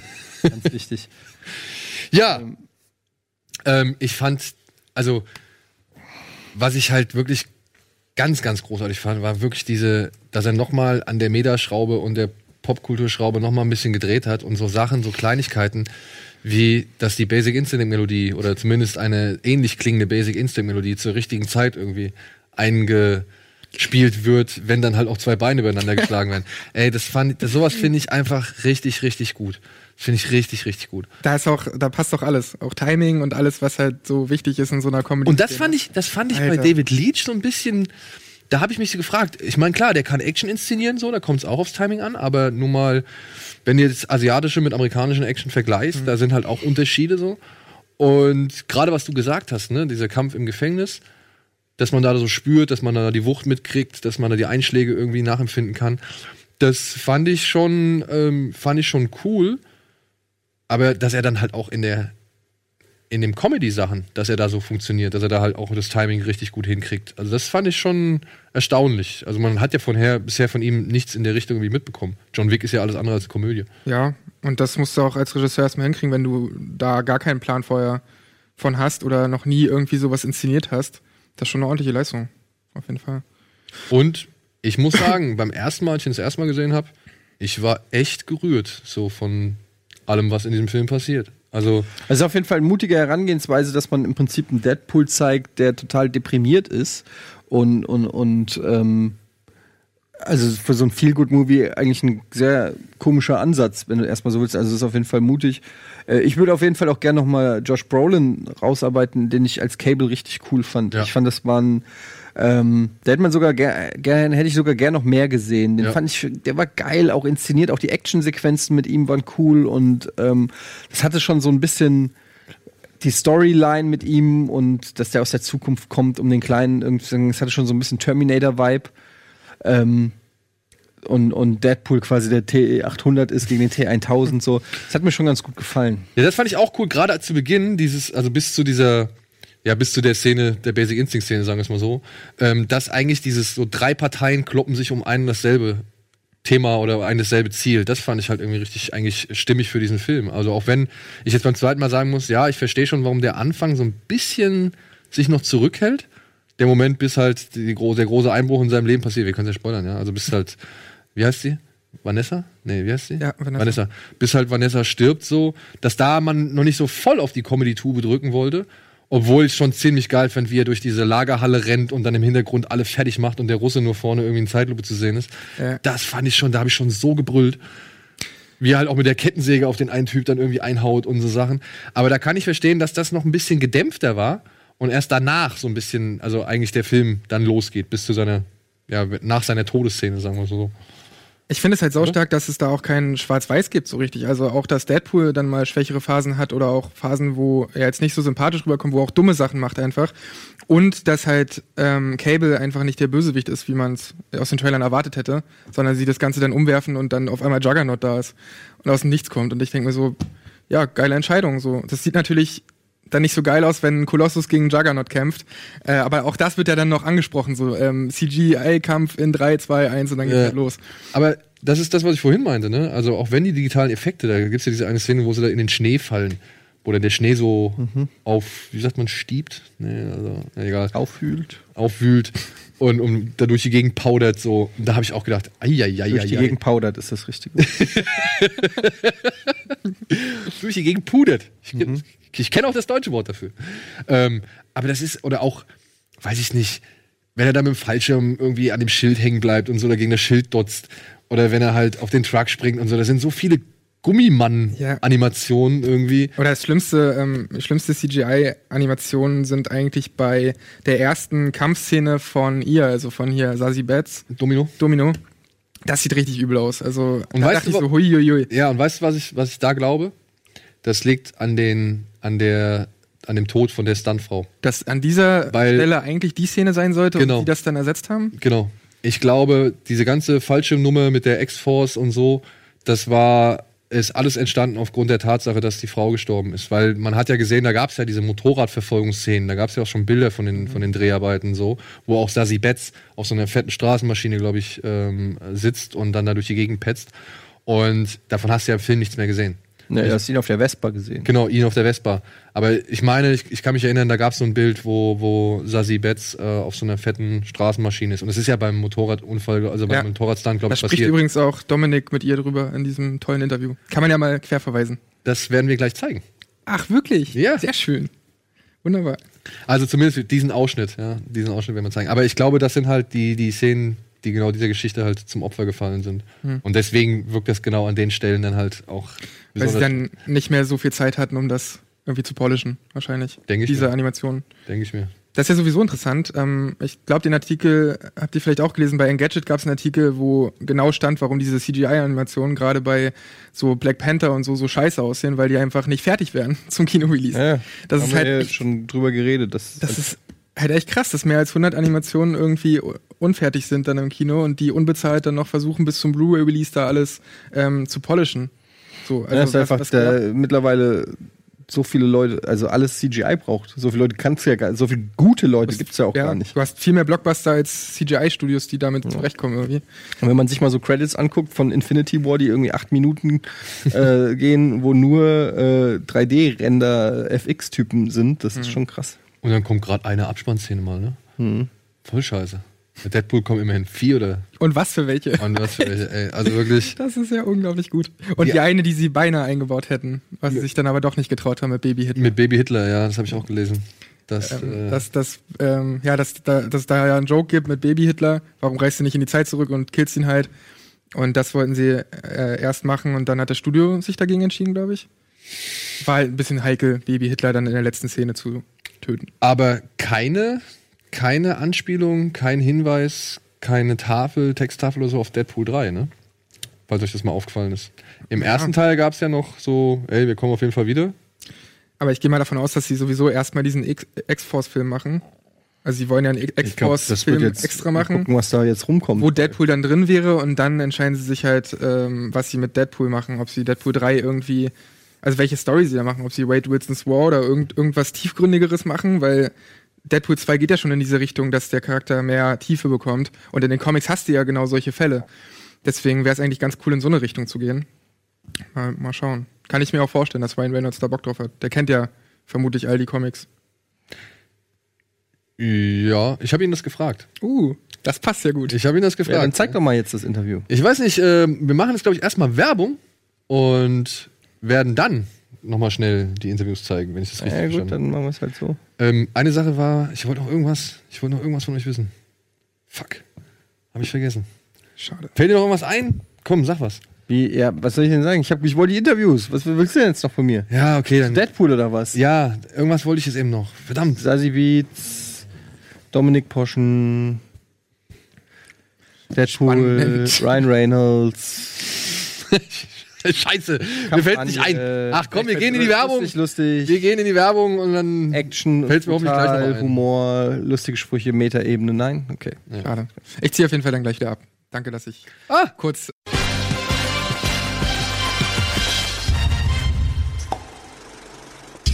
So, der Sandro ist wieder weg, der Eddie ist auf der anderen Couch und wir haben ja nochmal angekündigt, dass wir jetzt gleich ein paar Interviews zu Deadpool zeigen werden. Deswegen, hier wird flott durchgereicht, der eine geht, der andere kommt und jetzt kommen unter anderem Josh Brolin, Ryan Reynolds und die wundervolle Sassy Betts. Mit, der hab, mit den dreien habe ich nämlich ein etwas längeres Interview geführt und das seht ihr jetzt. We getting close. You all know the drill. Intercept the convoy. Watch out for cable. Hit it! Hello, hi, how are you? How are you? Oh, sorry. Oh. Oh, that's good. Get on your knee. Yeah. Don't be nervous. You're going to be just fine. You're going to be absolutely fine. Um, we have a little tradition in our show that we ask our guests, what was the last movie that you saw? Uh, oh, I, I don't have that. Inch. I, I saw a, documentary on Hedy Lamar, How about Austria's finest. Lady Bird on the plane over here.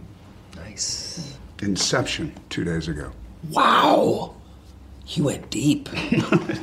That movie's so deep cut. It's so good, right? It's great. Does it hold it's up? It's amazing. It does. It's funny you should ask. It didn't hold up as well as when I first saw it, but it's still a great movie. Bend it like Beckham holds up. Bend it like Beckham. we know David We Beckham. know, you know, he's our buddy. Yeah. He's a buddy. Not of ours. dropping names or anything, Yeah. but uh, yeah, we were friendly with the Becks. Good soccer player, retired now, just good friend now. Yeah, yeah. Likes to hang He out. retired into friendship. Yeah. He did, he retired into very well put. He retired Yeah. into our friendship. Yeah, this is true. Oh shit! No, Sorry, it's I didn't see it. Uh, among all the Sharknado movies, which one is your favorite? Oh, that's a good one.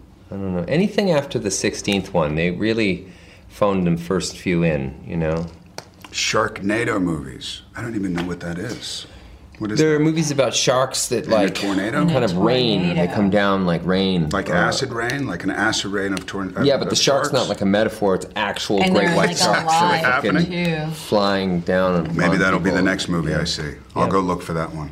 Okay, then let's get a little bit deeper into the movie.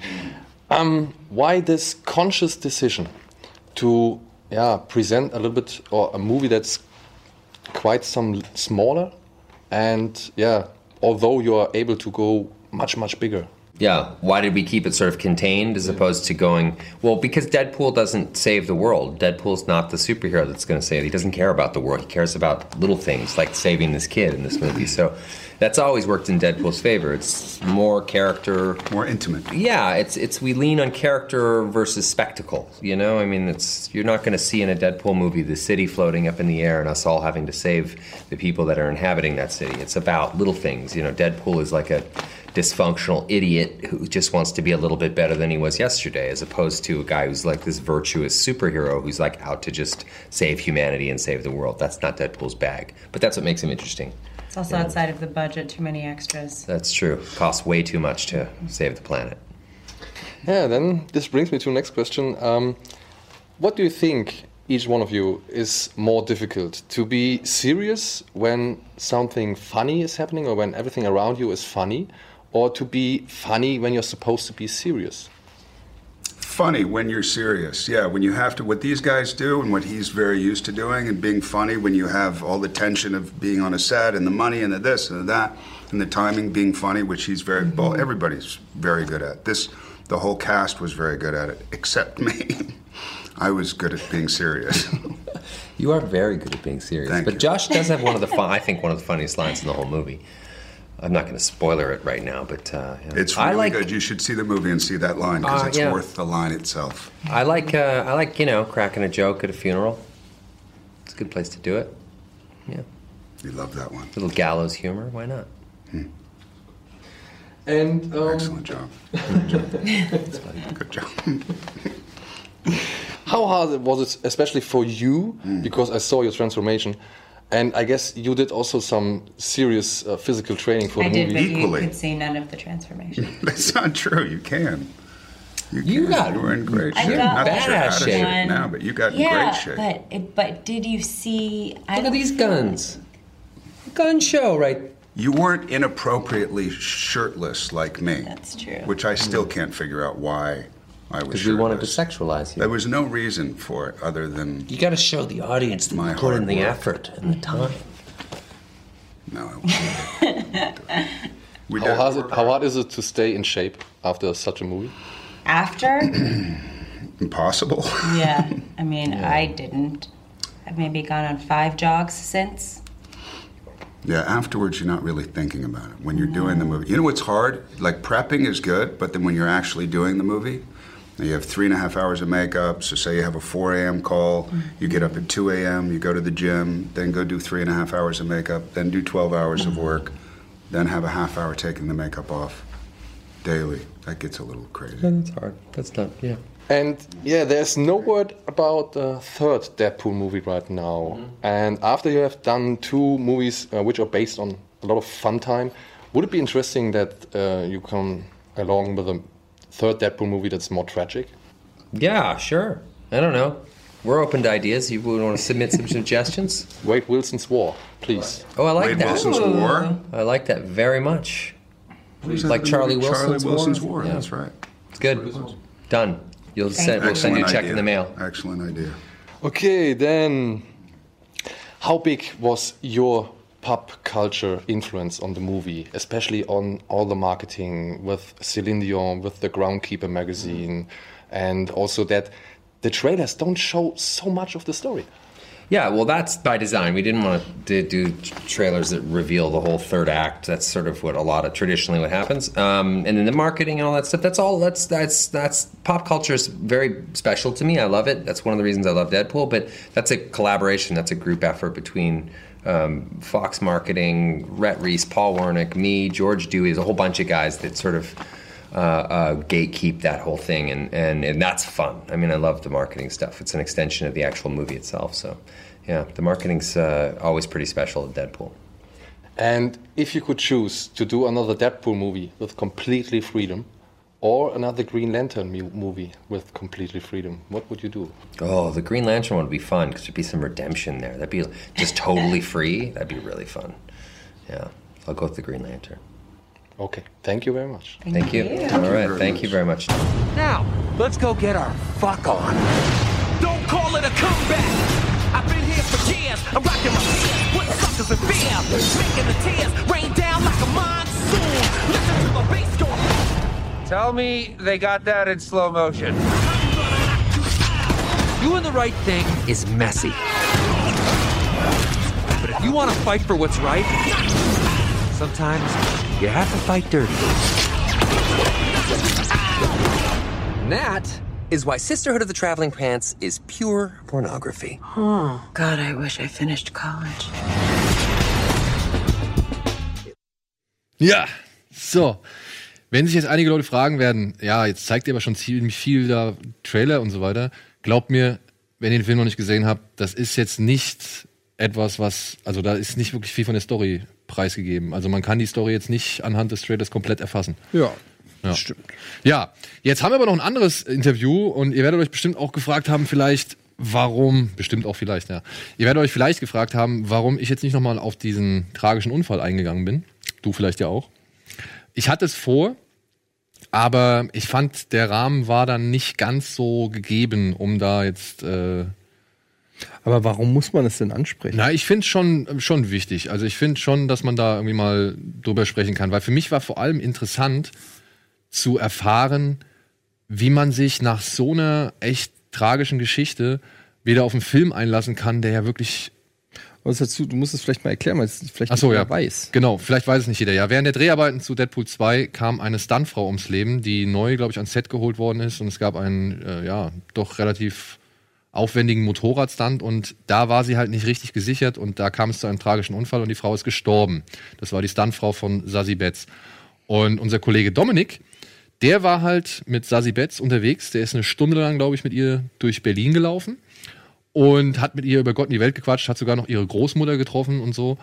Und das könnt ihr euch alles auf Dominiks Kanal äh, Film Lounge angucken. Da gibt's das komplette Interview. Ich muss dazu sagen, die Schauspielerin Sasi Betz ist äh, gebürtige Deutsche.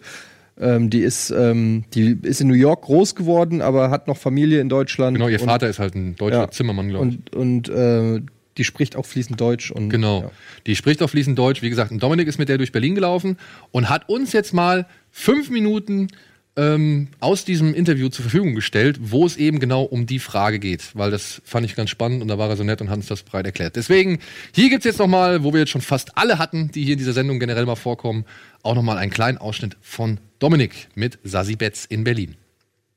Ich bin in Berlin und habe Sasi Beetz getroffen. Sie spielt Domino in Deadpool 2 und wir laufen jetzt ganz gemütlich durch Berlin.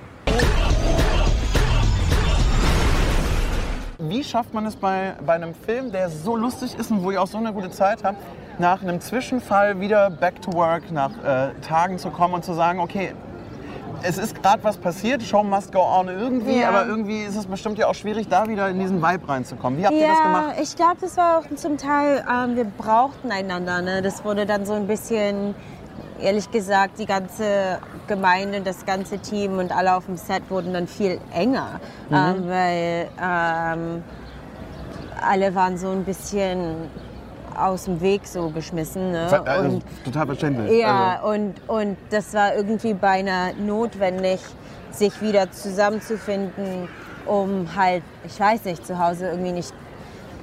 Wir sind alle da dafür und man sitzt, also ich, wir haben jetzt in Vancouver ähm, gedreht und ähm, ich war dann so die, weil wir haben dann ein paar Tage dann frei gemacht und ich war dann alleine in meinem Zimmer. Mhm. Ne? Und das war am Ende doch besser, zusammen zu sein. Denn wenn man, dann kann man auch drüber reden Ja, und das genau. Und, austauschen. Ja. und einander halt ähm, trösten. Das war eigentlich auch, also die haben auch ähm, Therapeuten angeheuert, die, mit denen man reden konnte.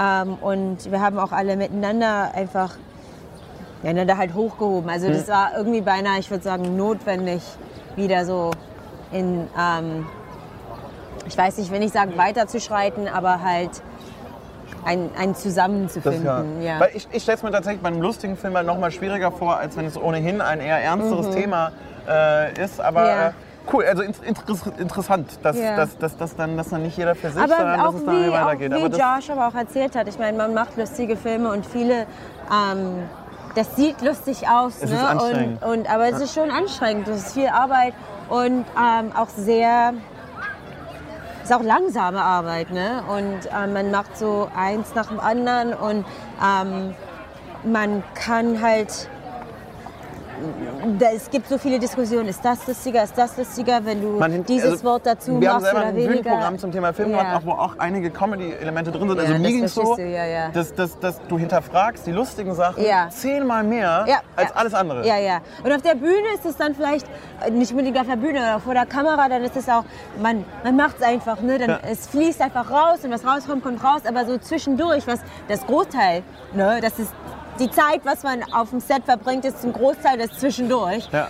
Ähm, ist, ist relativ halt projektorientiert und ähm, was funktioniert, was funktioniert nicht. Ne? Gab es dann auch mal Momente, wenn, also man schaut sich dann ja wahrscheinlich noch mal irgendwie zusammen an, was hat funktioniert, Ja. was nicht, wie soll man es anders machen.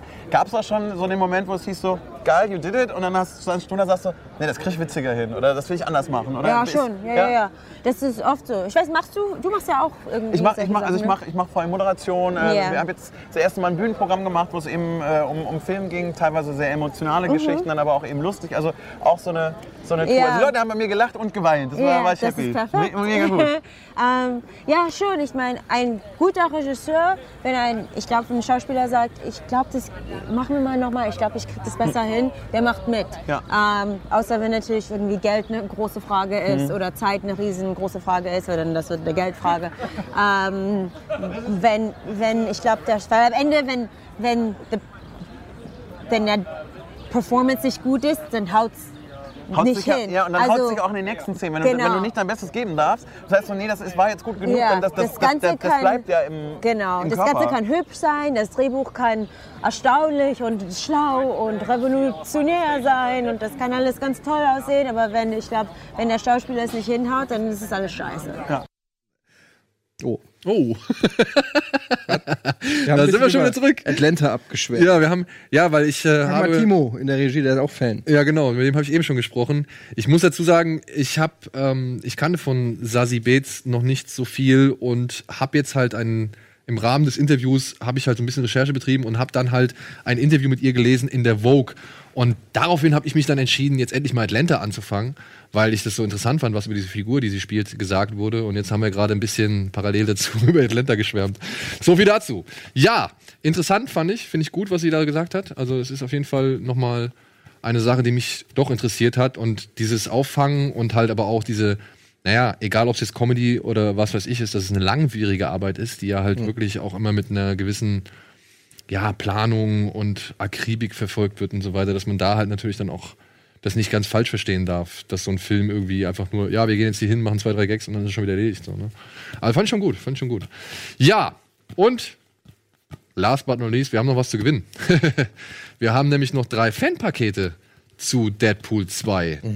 Da ist ein Poster drin, da ist ein T-Shirt drin, da sind zwei Freikarten drin zum Film und ein Plüscheinhorn. Und das könnt ihr gewinnen, wenn ihr einfach eine E-Mail schreibt an kinoplus.rocketbeans.tv mit dem Stichwort oder Betreff X-Force.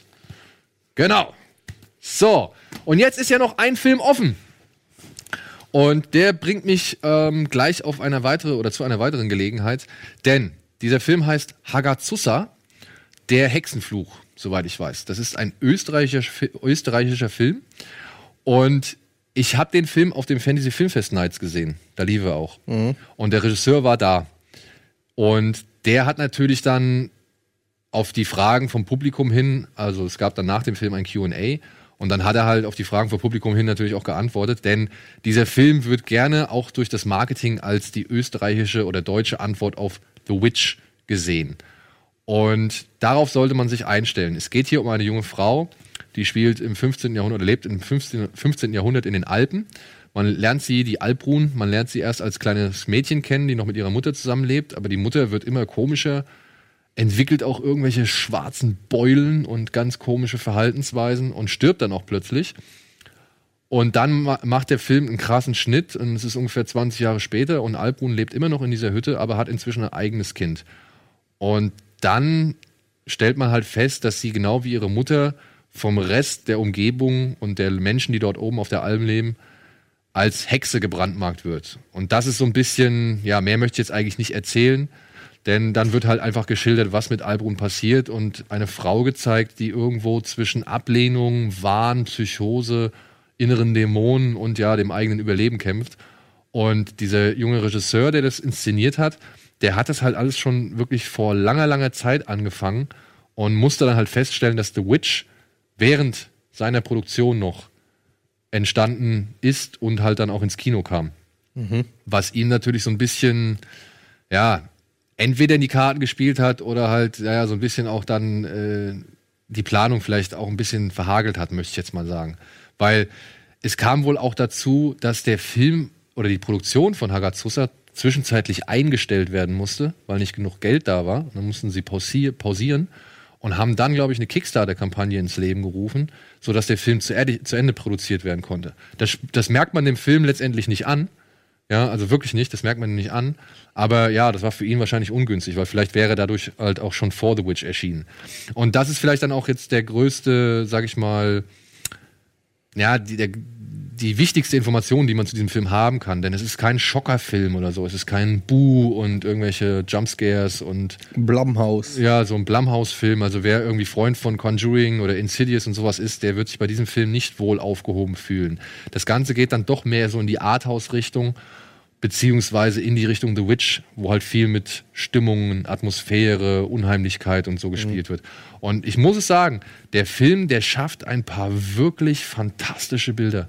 Ja, also auch also Bilder, wo die Realität halt in so diese Psychose oder in den Wahn oder in Albträume übergeht und du dich wirklich gerade fragst, was gucke ich denn da jetzt gerade so, ja? Also, das ist schon teilweise echt hochprofessionell und dann halt auch ekelhaft gemacht so, ja? Und auch es gibt so ein paar Szenen, die hat man jetzt eben gerade im Trailer gesehen, wo die Mutter halt ihre Tochter unter die Decke holt und so mit ihr sich mit ihr ins Bett kuscheln will, da ist sie schon krank.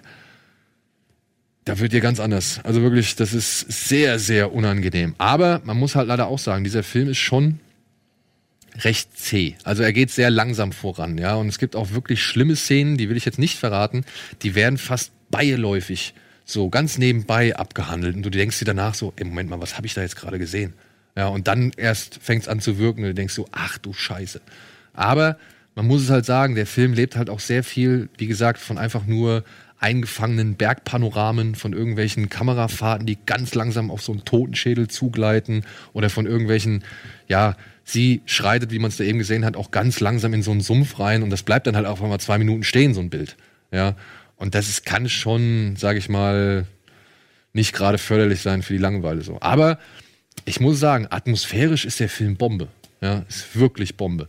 Und es geht auch nicht so wirklich darum, so eine richtige Hexengeschichte zu erzählen, sondern halt einfach damals, wie man halt so, ja, Frauen gesehen hat, ja, wie schnell man irgendwie abgestempelt wird, wie so gewisse Menschen, die sich halt irgendwie mit Kräutern und der Natur auseinandersetzen, irgendwie plötzlich in diese Schublade gesteckt werden und wie sie dann halt auch mit der Umwelt zurechtkommen müssen, die halt genauso entsprechend auf sie reagiert. Und er hat da versucht, der Regisseur sagt halt selbst, er hat halt so ein bisschen versucht, den, den Mythos Hexe ein bisschen anhand dessen, des, also anhand des Films irgendwie erklärbar zu machen.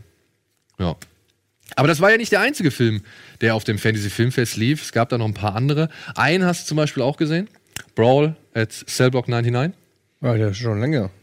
Ja, aber der lief jetzt halt, wie gesagt, auch erstmals in Deutschland. Hast du ihn jetzt gesehen? Ich habe den gesehen, ja. Ah, du kanntest ihn schon, ne? Ich kannte den auch vorher schon. Ich finde den cool. Ich habe halt, wie gesagt, am Anfang so ein, also dadurch, dass der Film so ernst und so geerdet anfängt, habe ich halt wirklich eher so ein knallhartes Drama irgendwie mich Ist- drauf ist eingestellt ja irgendwann. Ja, aber ich finde schon, irgendwann geht er halt schon sehr in die Grindhouse-Richtung.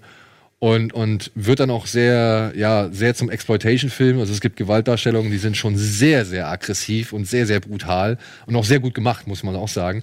Aber ich fand, der Film zerfällt halt wirklich in zwei Hälften. In dieses eine krasse Knastdrama irgendwie, was man wirklich als realistisch noch fast annehmen kann. Ja, und dann kommt er halt in halt diesen Knast, in dem halt Cellblock 99 existiert. Und ab da fand ich den Film schon etwas albern. Ja, man muss ja nicht Filme nicht immer kategorisieren. Der wird nur albern, wenn man versucht, dem, äh, finde ich, in eine Schublade zu stecken. Wenn man einfach, ich meine, das ist so für mich wie From Dust Till Dawn. Der hat auch zwei Teile. Ja. Und äh, der erste Teil ist ein spannender Road-Movie-Thriller, Tarantino-esque. und Der zweite ist eine Splatter-Komödie. Und ähm, trotzdem würde man nicht sagen, dass das nicht passt. Also, oder irgendwie, oder, oder dass der quatschig ist. Also ich finde, für mich hat der voll funktioniert, weil, weil man, weil die erste Hälfte die Charaktere so gut aufbaut und man mit denen fühlt. Ähm, und, und das, was sich dann im, in der zweiten Hälfte oder am Ende, im letzten Drittel dann entlädt, ähm, dass das dann auch irgendwo einen Sinn macht. Das hat für mich komplett funktioniert. Ich fand Vince Vaughn überragend drin. Ich fand den Film so unfassbar konsequent in allem, was er macht. Äh, ich habe mich nicht eine Sekunde gelangweilt und ich, äh, ich feiere den total. Also für mich einer der besten Filme, die ich letztes Jahr gesehen habe. Ich habe Ja. ja. schon letztes Jahr gesehen. Also wie gesagt, ich finde ihn gut, aber nicht ganz, ich bin nicht ganz so begeistert, weil für mich hat dieser Bruch nicht ganz so funktioniert. Was aber unter anderem auch an Don Johnson. Don Johnson unter anderem liegt. Ja, der war ein bisschen übertrieben. Der war halt einfach zu drüber. Als, als, als Gefängnis äh, ähm, Vorsteher, der so ein bisschen cartoonig fast schon rüberkommt, so, aber. Und auch was sie halt mit. So ein Bond-Bösewicht. Ja, und was sie halt auch mit Jennifer Carpenter am Ende machen, das fand ich auch äh, schon etwas lächerlich so, ja. Aber nichtsdestotrotz ist es ein cooler Film und ich sage auch so mal, ich habe den jetzt noch mal gesehen. Mit dem chinesischen Arzt. Also, das ist schon ein cooler Film und wie gesagt, beim zweiten Mal war ich da ja auch drauf eingestellt, dementsprechend war es cool. Also de dementsprechend äh, konnte ich damit auch dann leben. Aber ich finde jetzt halt auch nicht, bin so, nicht so hundertprozentig überzeugt. Ähm, was noch lief, ist, Ist vom Bone Tomahawk-Typ. Genau, vom Bone Tomahawk-Typ, ja. Ähm, was auch lief, den hast du auch gesehen, war ein Rape and Revenge-Film namens, ja, Revenge. Ja, da spalten sich so ein bisschen die Geister. Es gibt Leute, die finden den auch echt klasse. Gerade aufgrund seiner Bilder, gerade aufgrund seiner Drastik. Es geht um eine junge Frau, die sich am Wochenende oder beziehungsweise teilnimmt am Jagdwochenende von drei Männern, von drei Geschäftspartnern und gleichzeitig halt mit dem einen auch eine Affäre unterhält. Man kriegt aber mit, dass der Richard, so heißt er, das ist dieser gut aussehende junge Mann hier, dass der eigentlich verheiratet ist.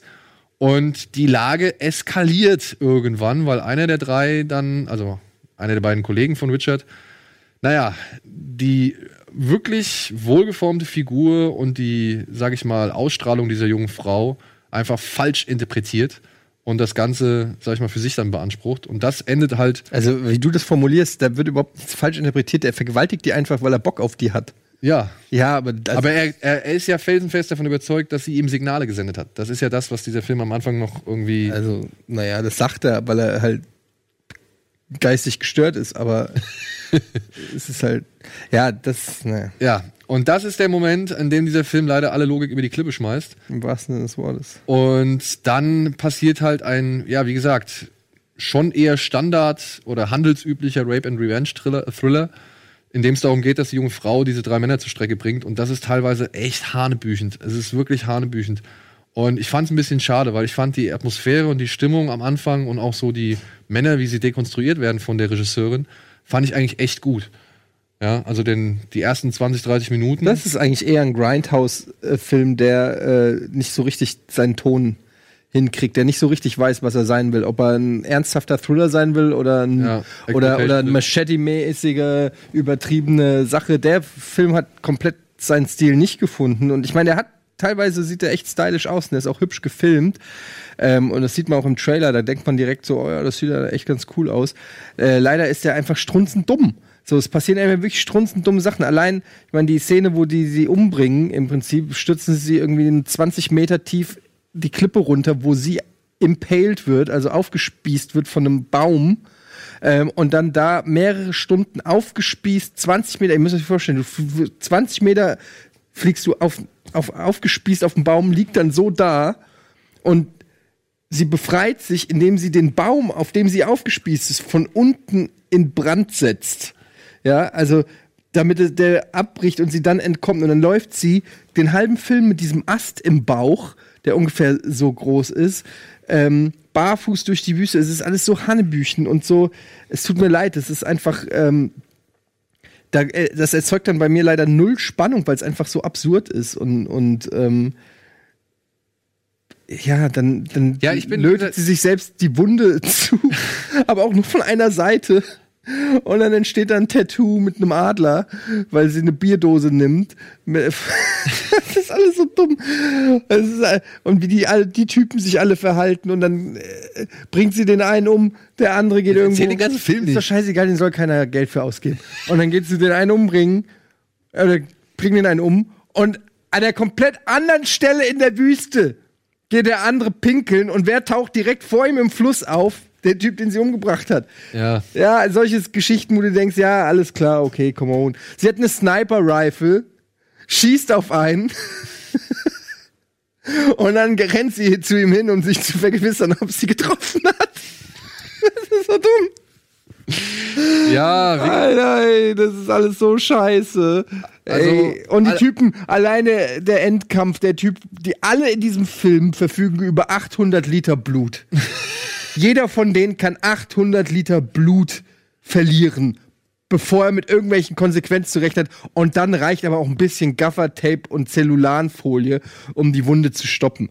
Es ist einfach sackdämlich. Und da hilft auch nicht, dass der Film stylisch aussieht. Es tut mir leid. Ich kann, ja, oder kann von der Frau inszeniert wurde, ne? das ist doch scheißegal, von wem der inszeniert wurde. Naja, Das ist mir also ich glaube, wenn- Und die Schauspielerin ist natürlich sehr hübsch, die sieht aus wie Shakira. Die hat mich dauernd an Shakira erinnert. Ich glaube, wenn, du, wenn ein Mann diesen Film inszeniert hätte, wäre er deutlich stärker ins Kreuzfeuer genommen worden. Also Weil- aufgrund der, der, der Ja, aber man natürlich schon sehr oft den Hintern der sehr hübschen äh, Hauptdarsteller sieht. Man sieht aber auch sehr oft den Hintern des männlichen Hauptdarstellers. Also insofern. Ja, glaubst ja. Und man sieht auch sein Lörres. Also insofern, man sieht von dem männlichen Hauptdarsteller sieht man mehr. Ja. Was gab's noch? Ja, da gab's The Cure, so ein Zombie-Film, glaube ich, mit hier, wie heißt die? Juno. Ähm, sag's doch mal. Ich weiß, wie du meinst. Mir fällt der Name nicht ein. Ja. Die Kleine. Die Kleine. Aus Inception. Inception, genau. Oh, verdammt. Warum fällt mir jetzt der Name nicht ein? Egal. Es gab einen Film, einen belgischen Film, der hieß Control, von dem habe ich aber wirklich nur Schlechtes gehört. Und wir gehen jetzt erstmal in die Werbung und machen mit dem Rest gleich weiter, wenn ich. Ellen Page heißt sie. Ellen Page. Ellen Page. Und machen gleich weiter mit noch ein, zwei Filmen, über die ich noch mal kurz reden will. Bis gleich nach der Werbung.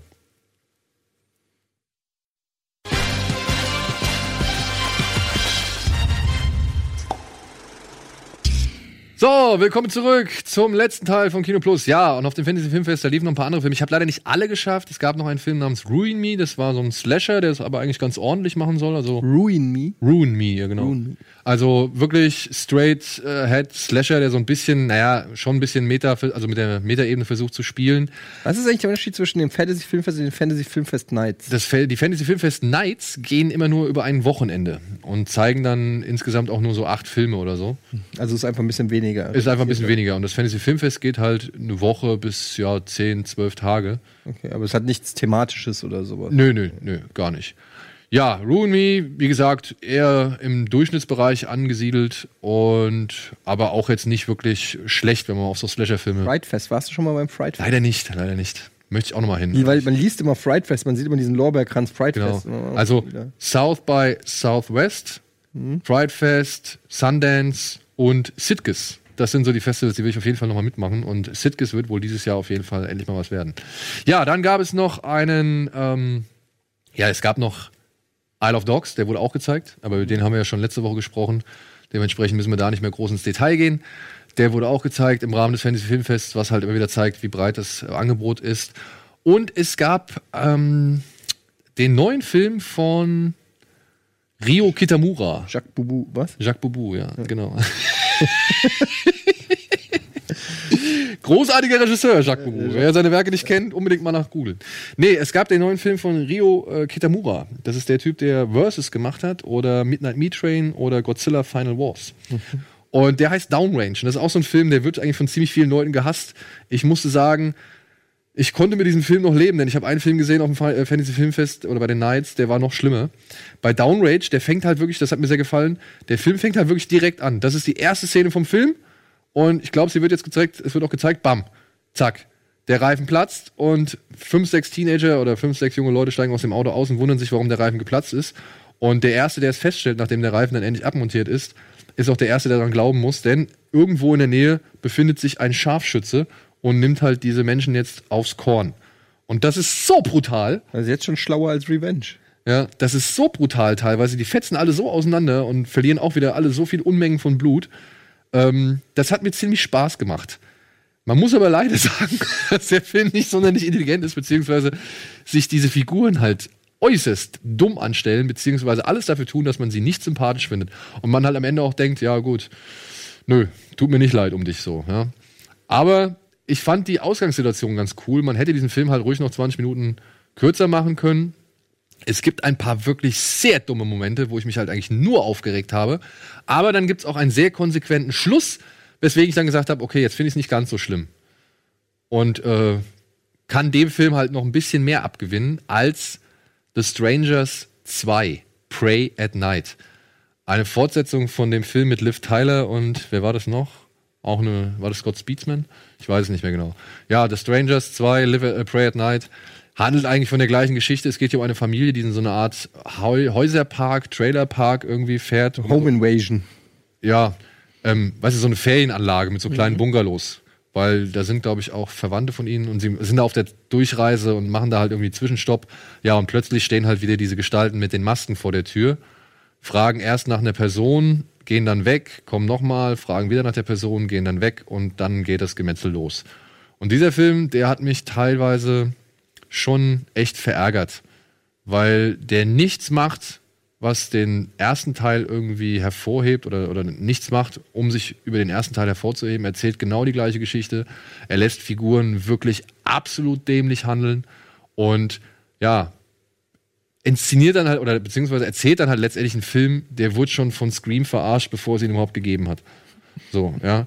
Also es ist wirklich so stunny, es ist so ausgelutscht. Es sind Szenen dabei, die hat man schon in 5 Millionen anderen Horrorfilmen gesehen und hat sich schon irgendwie 400, 4.999.000 Mal irgendwie drüber aufgeregt.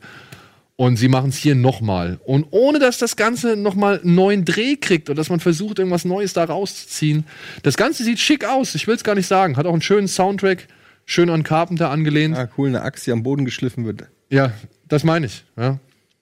Und wirklich, also, nee, ist in meinen Augen ein absolut verzichtbarer Film. Ein absolut verzichtbarer Film. Aber werden wir wahrscheinlich auch nochmal drüber reden, wenn er demnächst ins Kino kommt. Aber den fand ich halt, und auch das Ende, es hat mich einfach nur noch aufgeregt. Es hat mich wirklich aufgeregt. Naja, gut. Das waren die Low- und Highlights vom Fantasy Filmfest. Und jetzt haben wir noch ein paar Trailer, würde ich sagen, ne? Kenn ich schon. Kennst du schon? Hast du vom neuen, ich sag's jetzt mal in Anführungszeichen, ich weiß, Leute, die sowas machen, sind eigentlich ziemlich scheiße in der Regel. Aber hast du von der neuen Aufregung in Cannes gehört? Ja. Lars von Trier hat wieder abgeliefert. Einen, äh, einen, auch einen Thriller. Ein Serienkiller-Thriller. Serienkiller, ja. The House That Jack Wo die, wo die. Leute alle rausgegangen sind. Genau. Gucken wir uns mal den Trailer an, würde ich sagen. Besser geht's ja eigentlich gar nicht. Your house is a fine little house, Matt Jack. Dillon. Are you allowed to speak along the way? I was thinking there might be rules. Let me put it this way very few make it all the way without uttering a word. But do carry on merrily, just don't believe you're going to tell me something I haven't heard before.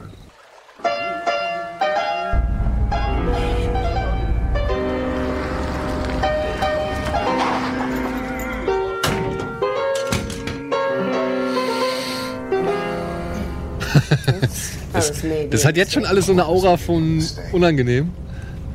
Me getting in this car with you, you might as well be a serial killer. Ist Uma Thurman? Sorry, Uma Thurman? You do kind of look like one.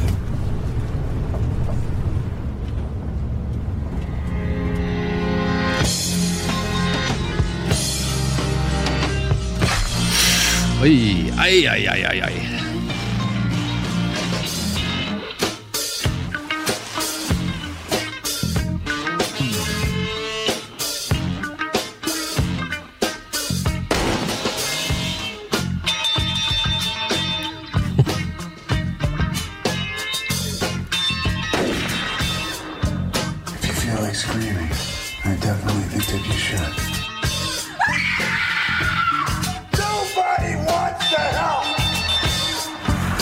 Das jetzt nur an unserem Fernseher oder ist es. Warum wirkt True Motion-mäßig aus, ne? Ja.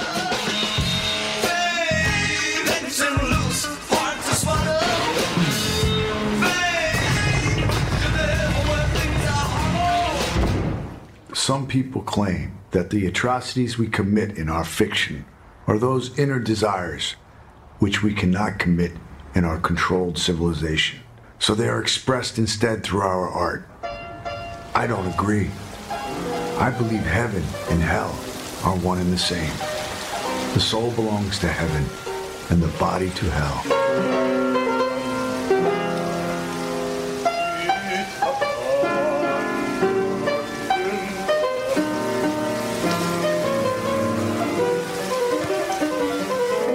When I think about all the things I've done Warum ist er jetzt nicht zu Ende? without in any way resulting in punishment. Jetzt muss man aber dazu sagen, ne? Die haben ja schon explizit eine Warnung in ihr Programmheft reingeschrieben. Das machen sie normalerweise nicht. Also der neue Film von Gaspar Noé, dieser Climax, ich weiß nicht, hast du da den Trailer gesehen? Muss ich mal angucken. Es gefällt mir schon sehr gut, was ich da gesehen habe. Aber da haben sie zum Beispiel nichts geschrieben. Und bei dem haben sie extra darauf hingewiesen, dass das halt verstörende Bilder beinhaltet und dass das auf jeden Fall Aber so viel schlimmer als andere Slasher-Filme war das. jetzt. Also das habe ich nämlich auch gelesen. das ist Ähm, eher wahrscheinlich diese naturalistische Herangehensweise von Lars von Trier, die, die so ein bisschen das fast schon pseudodokumentarisch aussehen lässt. Und wie gesagt, dazu muss man halt auch sagen, ne? es ist eine Abendveranstaltung und es gab zum Beispiel, es gibt so einen Tweet, wo einer sagt, ah ja, der schlachtet da die und die ab und der schlachtet irgendwie Tiere ab und der, er verlangt von uns, dass wir uns das in Abendgarderobe angucken. Wo ich mir denke, so, ja, ne? also kein Wunder, dass ihr gereizt werdet. So. Also das ist jetzt auch nicht so wirklich die Schwierigkeit, die Leute irgendwie aus der Reserve zu locken. Und die hocken halt alle da mit ihrem Champagnergläschen und ihrem Smoking und Abendkleid so. Wenn die sowas sehen, sind die natürlich empört. Bei der Pressevorführung. Aber das danach- willst du doch auch. Du willst doch nicht, äh, du willst, also es gibt doch nichts Besseres als äh, so ein Statement zu so einem Film. Eigentlich schon. Also das äh, ist ja das Beste, was dir passieren kann. Ja, bei der Pressevorführung ist zum Beispiel halt auch keiner rausgerannt. Also es gab, das war halt wie gesagt die Abendveranstaltung. Bei der Pressevorführung ist keiner der Journalisten. Hast du ihn schon gesehen? Ich habe noch nicht gesehen, nee. Also in Cannes die Pressevorführung. Es gab halt diese Abendveranstaltung und es gab am nächsten Tag eine Pressevorführung. Da ist halt keiner rausgerannt. Hm. Und es gab wohl auch, obwohl da 100 Leute rausgerannt sein sollen, gab es auch Standing Ovations und auch bei der Pressevorführung haben sie wohl applaudiert. Und ich habe auch gelesen, dass die, wie du es eben schon auch festgestellt hast, dass die Gewaltszenen nicht so explizit ausgeschlachtet werden, wie es andere Horrorfilme machen. Gut. Machen wir Feierabend, hä? Ja, weil ich dachte, wir gucken noch den Bohemian Rhapsody Trailer. Oh ja, stimmt. Können wir den noch gucken? Können wir noch gucken? Oder ist jetzt. Hey.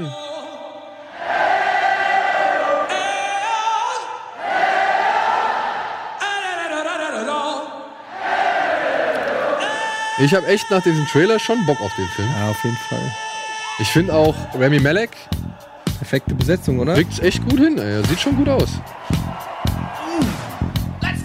Viele haben sich über diese Joey Ramone-Frisur aufgeregt oder sich gewundert, warum er die hat. Aber naja, wer das Video von Bohemian Rhapsody einmal gesehen hat, dann würde auch wissen, warum er die Haare hat. Die Musik ist einfach so geil. Ey, die Musik, ne?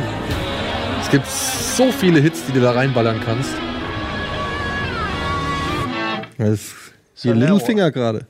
This is when the operatic section comes in. Oh, the operatic section, yeah. Brian May ist auch gut gecastet. Mamma mia, mamma mia. Mamma mia, let me go. Beelzebub has a devil put aside for me. Der Wayne's World 3 oder was? It goes on forever, six bloody minutes. I pity your wife if you think six minutes is forever.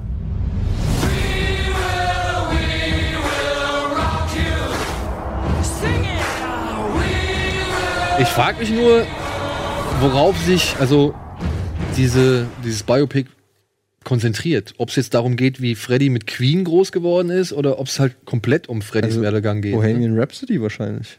Also wirklich nur Queen, ne? Also nur der Abschnitt Queen, so, weil. Der Song sogar, dachte ich. Ach, nur der Song? Das ist der größte Hit von denen. Neben We Will Rock You und We Are the Champions? Ich glaube aber trotzdem, das ist das, oder das, der, das bedeutendste Werk von denen. Mhm. Und dass die, dass das vielleicht dann irgendwie wie. Ich habe keine Ahnung, vielleicht, aber warum solltest du ihn dann sonst so nennen? Ja. Also Ja. keine Ahnung. Weil, wie gesagt, ne, über Freddy, die, die Geschichte ist ja noch weiterhin, also noch darüber hinaus noch weiter tragisch, beziehungsweise es geht ja, noch. Was, ich habe keine Ahnung, aber ist, es- ist es ein Biopic? Ich, ich weiß wirklich nichts über dieses Also es, es wird immer als Freddie Mercury Biopic gehandelt, so, ja. Und dann wird's mich halt irgendwie wundern, wenn der halt vielleicht nur wirklich bis zum Live-Aid-Konzert da in Wembley geht. Aber dann müsste man ja auch noch viel früher anfangen, oder? Genau. Keine Ahnung, ja. Werden wir sehen. Bock drauf. Bock ich habe auf jeden Fall Bock drauf, ja. So, gut, wir machen jetzt Feierabend. Vielen Dank fürs Zuschauen, vielen Dank für die Aufmerksamkeit. Es war, wie gesagt, eine etwas äh, ja, abwechslungsreiche Folge heute mit ziemlich vielen Gästen und Personal. Und ansonsten geht ins Kino, Guckt Serien, guckt Rockabins TV und ansonsten bis spätestens nächste Woche. Tschüss, macht's gut. Tschüss.